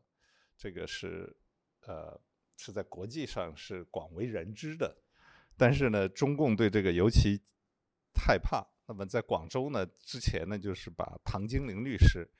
抓起来判了好几年，就是因为他传播这个和平非暴力的理念。后来这个事情就是因为参加黄雪琴是因为参加了这个这个培训啊，中共觉得比较紧张吧。反正这些当然最终其实这些仅仅是一些言论等等。反正我们呢，就是一我我我的组织人道中国和中国人权，我们就是做这个，做他们的关注支持的，呃，那啊，如果大家对这些感兴趣呢，我们是关注的人很多，那包括呃雪饼这个案子啊，如果你们 想捐款，我们欢迎，但是我们我们是呃尽量就是给你指定的人，但是。也不一定，就是你像比方说他家人要是不愿意接受，那也比较难，呃，但是呢，我们每年这种情况呢，我们会处理一百多起，所以，呃，就是需要的人是很多的。哦，您好，就是很感谢今天的分享，我觉得有一个很重要的收获是说。就是厘清了，就是记明信片它主要的功能其实不是不见得是心理上的支持，而是其实是要传达出一种 “we are watching you” 的信息。我觉得这是蛮重要的一个厘清。这样，然后我有两个比较好奇的问题，就是嗯，第一个是说，呃，也跟刚才提到的有一点点关系，就是说。刚刚提到说，就是可能有些人需要留在中国时间，然后有些人会来到海外，然后不太确定方不方便分享，就是说您的朋友或者是人权工作的伙伴是如何决定，或者是说判断自己要走或是要留，就是不管那个走是暂时性的或者是永久性的离开，这样。然后再来就是，如果是有考虑希望短暂或永久离境的工作者，就是在红线很模糊的情况下，是如何呃判断什么时机点就应该要采取这个行动？就是比如说喝了几次茶之类的吗？对，嗯。然后第二个问题比较简短一点，就是嗯，刚刚有提到说这个官僚体制是有限度的，然后好奇从哪里？呃，您观察到就是这个体制是有限度的呢？嗯哼，啊，都很抽象的问题啊。OK，关于走和留，呃，我觉得其实这个很难回答，但是很明显，现在的情况就是大家都想走。我觉得这不是一个对于行动者而言的一个一个一个特例，而我觉得很多普通人。大家都想离开，尤其是呃，当然是有能力的、有资本的一些呃比较 middle class elite 的一些年轻人，他们大家都想离开，或者说在准备离开。那我就关于行动者，我相信其实行动者会相信，相对如果说真的是在做耕耘的，很多做很多社群，然后做耕耘的在地行动者，我相信很多人是不到万不得已的时候是不会想离开。呃，那那。有没有时机判断呢？呃，我觉得真的挺难的。就是我觉得真的要个案，真的很多个案。像我有时候会帮一些朋友去分析啊，但是我一般属于我是支持留留的那一种，因为我会认为，尤其是当我作为一个这么我做十多年的劳工的工作，当我离开中国，那我现在是在做研究嘛，但是当做学术。然后，当我离开中国，其实我很难，就是我会发现，其实，呃，我我生命当中最重要的一些东西没有办法去实现，因为，呃，你做工人工作，你很重要是跟工人互动，你的所有的灵感，你所有的知识，所有的想象力都来自于这个互动。当你缺乏这种 cross contact 这种紧密联系，你其实就你的想象力在不断的失去。我觉得这是一个一个。很可怕的东西，你的想象力的生命在失去，所以我会觉得，如果你是做这样的东西的人，我相信这些做这样的东西的人也是不太想离开的，不到万不得。像煎饼是不想离开，绝对不想离开，呃，这个地方的。那我雪晴也是不太想，他只是他知道，当他像他这样讲，他也知道，我也知道自己不安全，迟早一天要面临这样的状况，所以他希望通过读书来降低自己的敏感性，或通过读书这种方式来减少自己被关注，因为你只要一天在境内，你就一天。限制就像我在境内的时候，我基本上我每两周我都要去喝一次茶，就很定期。就是在这种情况下面，呃，你还在想办法去支持你的伙伴、支持你的社群、支持你的工友，其实是很困难的。所以有时候出来，有时候就是短暂，我觉得是一种好处。我觉得雪晴也是这么打算，但我相信雪晴也不太想离开。所以很多人是不太想离开的，不到万不得已。那这个所谓的什么样的瞬间让自己觉得自己需要离开呢？我觉得可能就是，呃，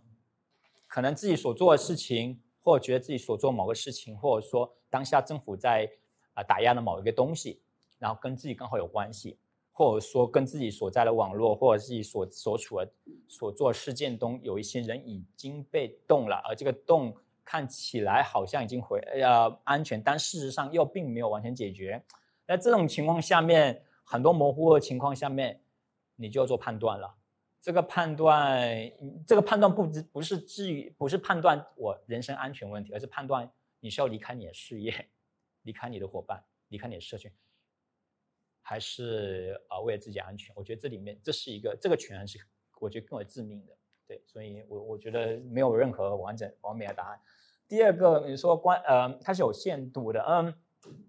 我觉得就就像一样，就是任何呃，就像我觉得任何关呃，这个当然是一个很通俗的一个一个 argument，就是那我觉得具体的例子就是说，就像呃，就像政府知道我们很多行动者就是他们潜在的威胁，对不对？哎，那他为什么把你一网打尽呢？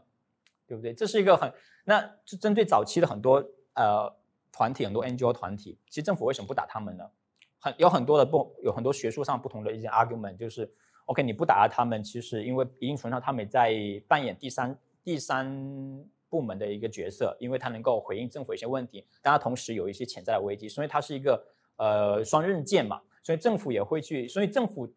他不可能说 OK 你是你有很多你有潜在的风险，我就一定打打进你。那那早期的政府他不会这样，他他。他可能就是想个办法，就是说，OK，你可以做自己的事情，但我要让你在一个可控的范围之内。只是说到了一五年之后，整个呃单席重新掌呃呃 have free control 的 power 之后，那他开始采用一种新的方式，不再是这种呃采取这种不断吸纳和和包容的方式，而是采取这种相当于就是就是我会觉得以前是防以前的方式，我把它理解为就是说呃消防队员有火了我才灭。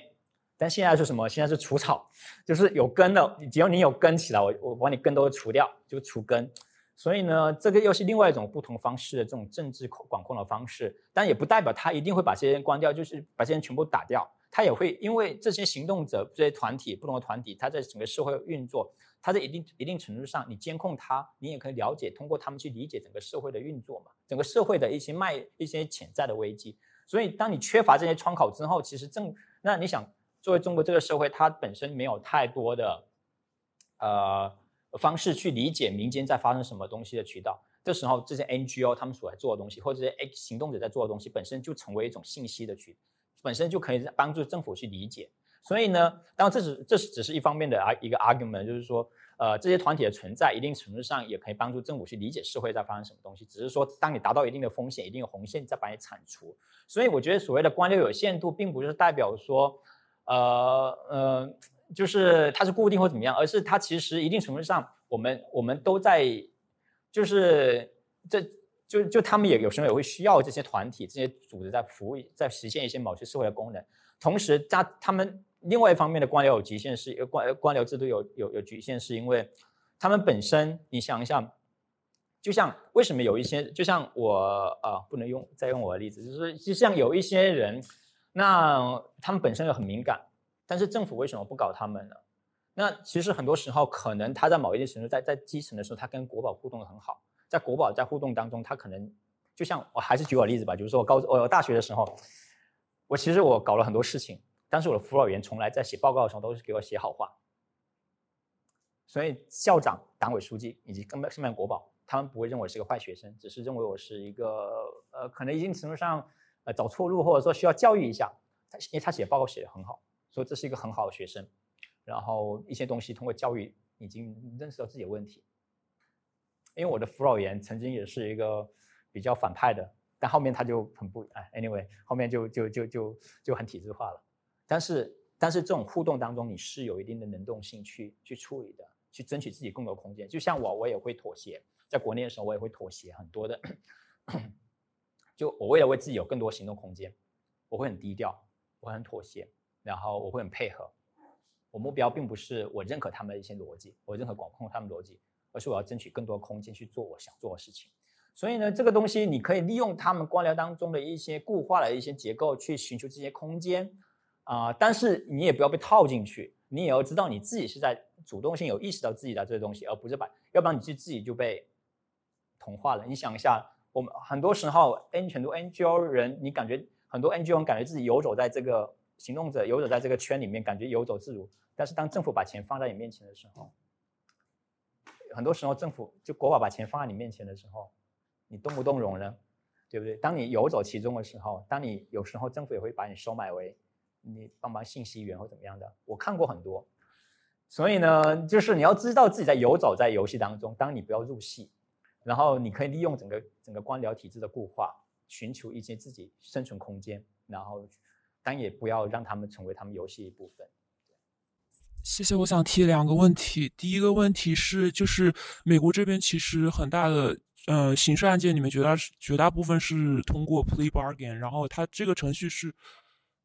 啊，就是美国这边的刑事案件的话，它是有很大程度上是通过 plea bargain，就是说避免去上庭，然后直接给你一个 deal，然后你可以 take it，然后就是直接定了你的刑期。但我想你刚才提到的，在中国的话，对于中国的政治犯，他们的呃，就是被捕之后还是有 bargain 的空间，然后这个可能会影响他的最后的判刑，以及他们还会有一些跟。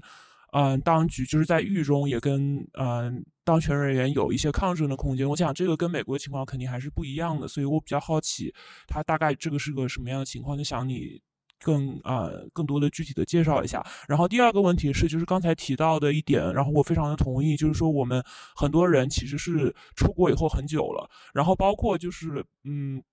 就虽然我们有中国的背景，但是可能我们渐渐的有了自己的生活，然后尤其在海外的话，也可能会有自己其他的社群，然后我们会可能会渐渐的远离中国问题，我们甚至讨论政治问题是讨论本土的政治问题。然后我非常同意，我们需要去回到这样一个。中国问题的一个啊一个讨论空间里面去建立这样子的社群，然后但是我想问的就是，您刚刚也说了，就是离开中国以后会脱离很多中国当下的情况一些议题。那我想问，如果我们是在海外生活了这么多年，我们现在想要回到中国议题，想要去讨论他们的话，我们怎么样能够接触？尤其是在中国，嗯。信息这么封闭的情况下，我们怎么样能够接触一点国内的情况？他们嗯在发生什么？有些什么样的抗争？就是有些什么样的渠道我们可以了解更多，然后去更好的去讨论。然后就是国内外的话，可以有怎么样的一个互动？谢谢。啊，我们聊了越来越转离我们的话题，但 anyway 非常有非常很重很重要的问题。第一个关于 bugging 的，呃，很不一样。在西方这种普通法体系里面，你的 bugging 是指的是跟法院 bugging 你。你跟法院就是你承你认罪，然后就是刑期责办或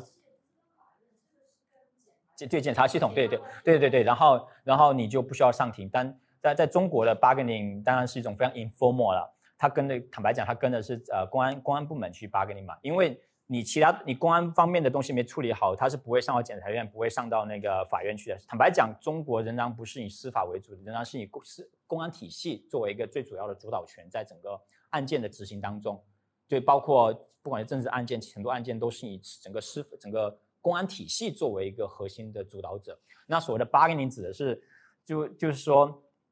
因为你有些政治政治政治案件嘛，你你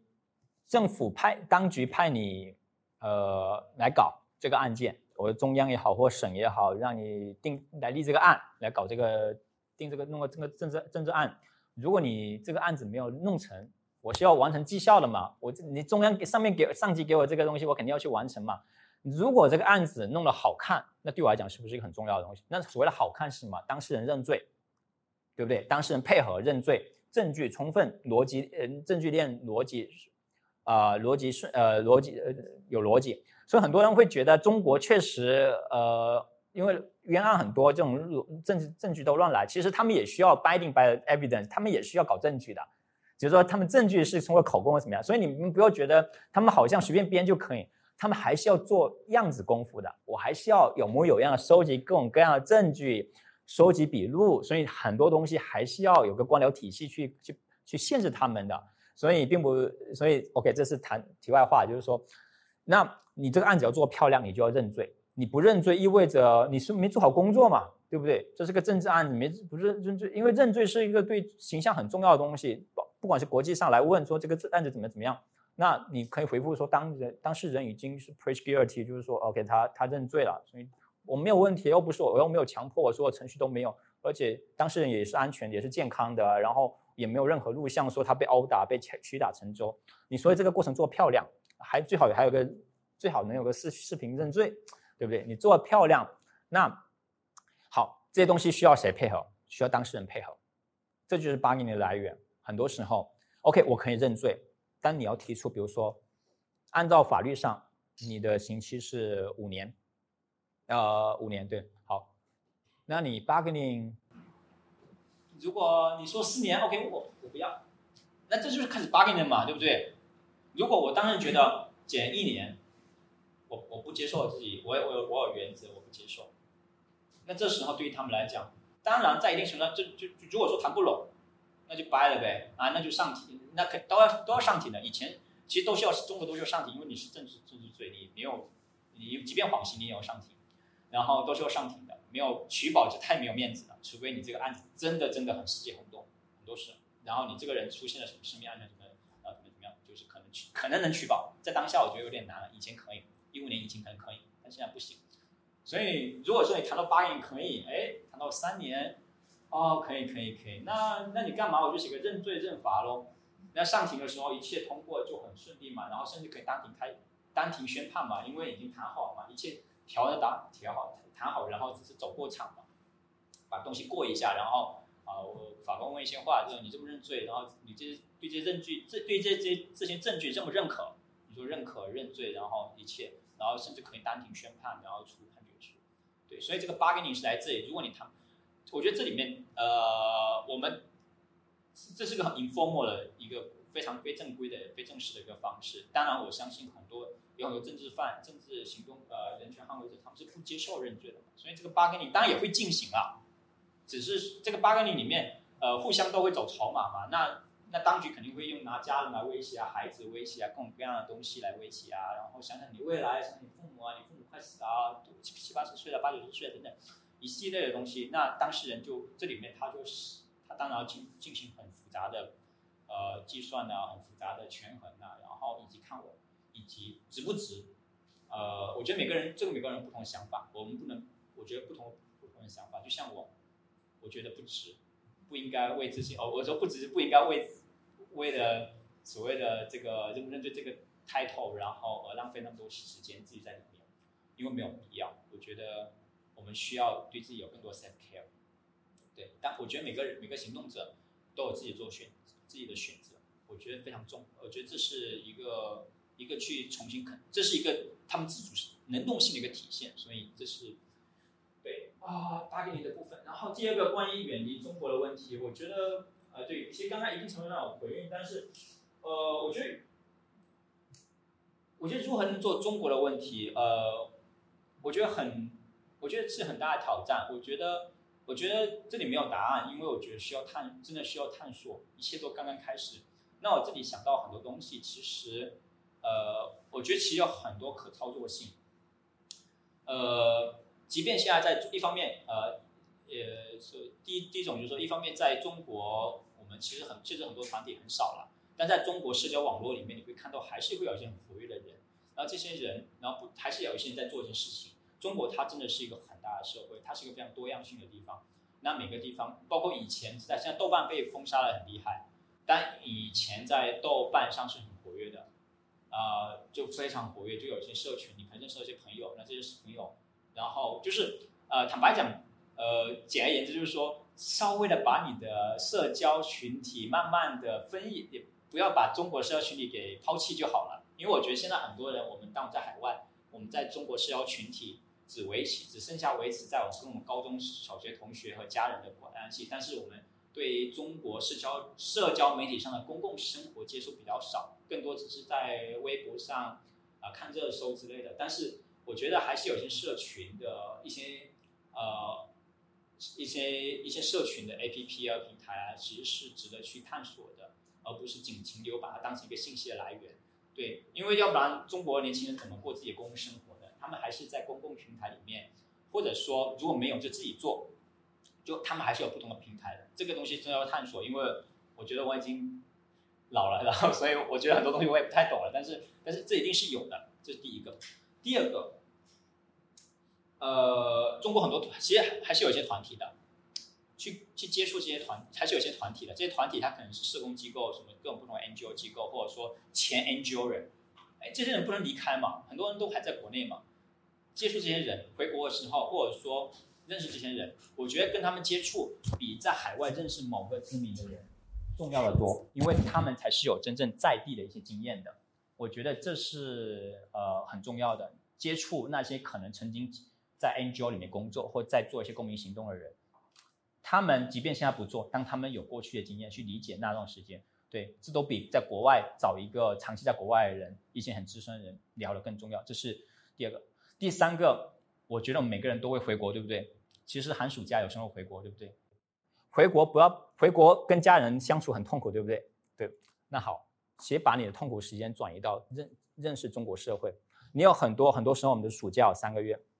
跟家人你大概待两周就崩溃了，这是很常见的。你就待一周嘛，那就其他的时间，其实你所在城市或隔壁城市，把去其他城市游玩的时间，把它变成一种观做田野或观察社会的一种实践，因为你总会看到。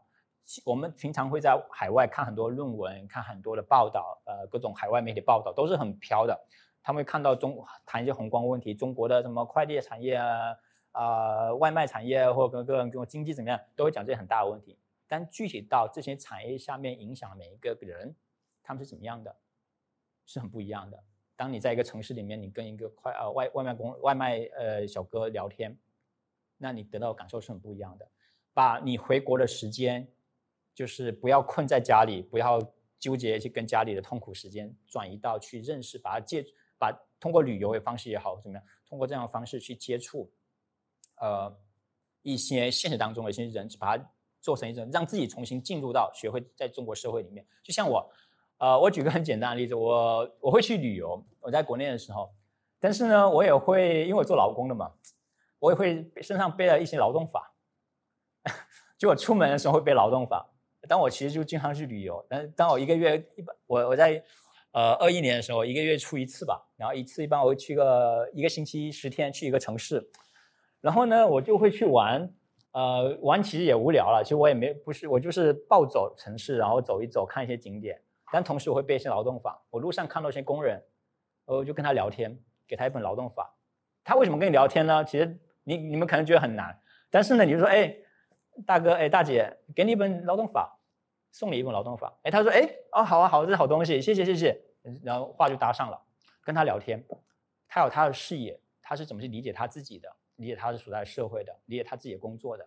你就接触一些不一样的面面相。而这个东西其实慢慢的在重建自己对于社会了解。你不一定，你不用，也不一，你不一定也不用抱着说我一定要为这个东西做呃贡献，或做一些想一些东西去做行动，想一些 initiative。你先要做的是建造自己的想象力，因为你要先有想象力，你才能做行动。你没有想象力，你就给一个自己目标，说啊，我要做这个事情，我要做 A，我要做 B，做 C，做 D，你都不知道你要想象成一个你你的想象，你想象中的社会是怎么样？你想象中人，你想象中的网络互动是怎么样的？那那就你根本做不出来。所以你要先去重建这个对社会的认知，我觉得这是很重要的。我们都会回国，我们我们可能不会长期在中国。但我们会回国，对，然后我觉得这是这是很有意很重要的。然后呢，在国，然后对，这是重新了解中国。那还有一些就经常会有一些人，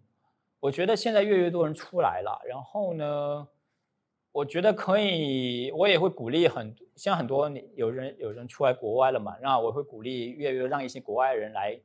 找一些国外诶在曾经在国内的人，一些行一些人有经验的人啊，来分享他们在国内的见闻啊。这些东西不一定很正式，但它是一些很社群上的分享，让大让就是让就。就是听听别人的经验，我觉得这也是在海外我们多去聊中国问题一种方式。就就像我最近我看到有一些朋友刚来出来读书嘛，那他们发现以前以前是前记者，呃，曾经是记者或曾经是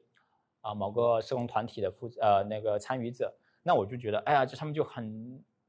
随便拉他们过来讲一下他们以前在国内做记者的经验啊，做社工做案例的经验。那对于我们来讲，都是一些很 fresh experience，都是很新的一些体验嘛。对我觉得这个东西不一定抱着一个学习，不一定说要给，不要抱着他一定能给我一些方向，说我要做什么。但是抱着他能给我一些新的想法，我觉得这这这就跟读一篇 paper 是一样的东西，学习新的东西呀。这是我大概想到了，没有想很全面。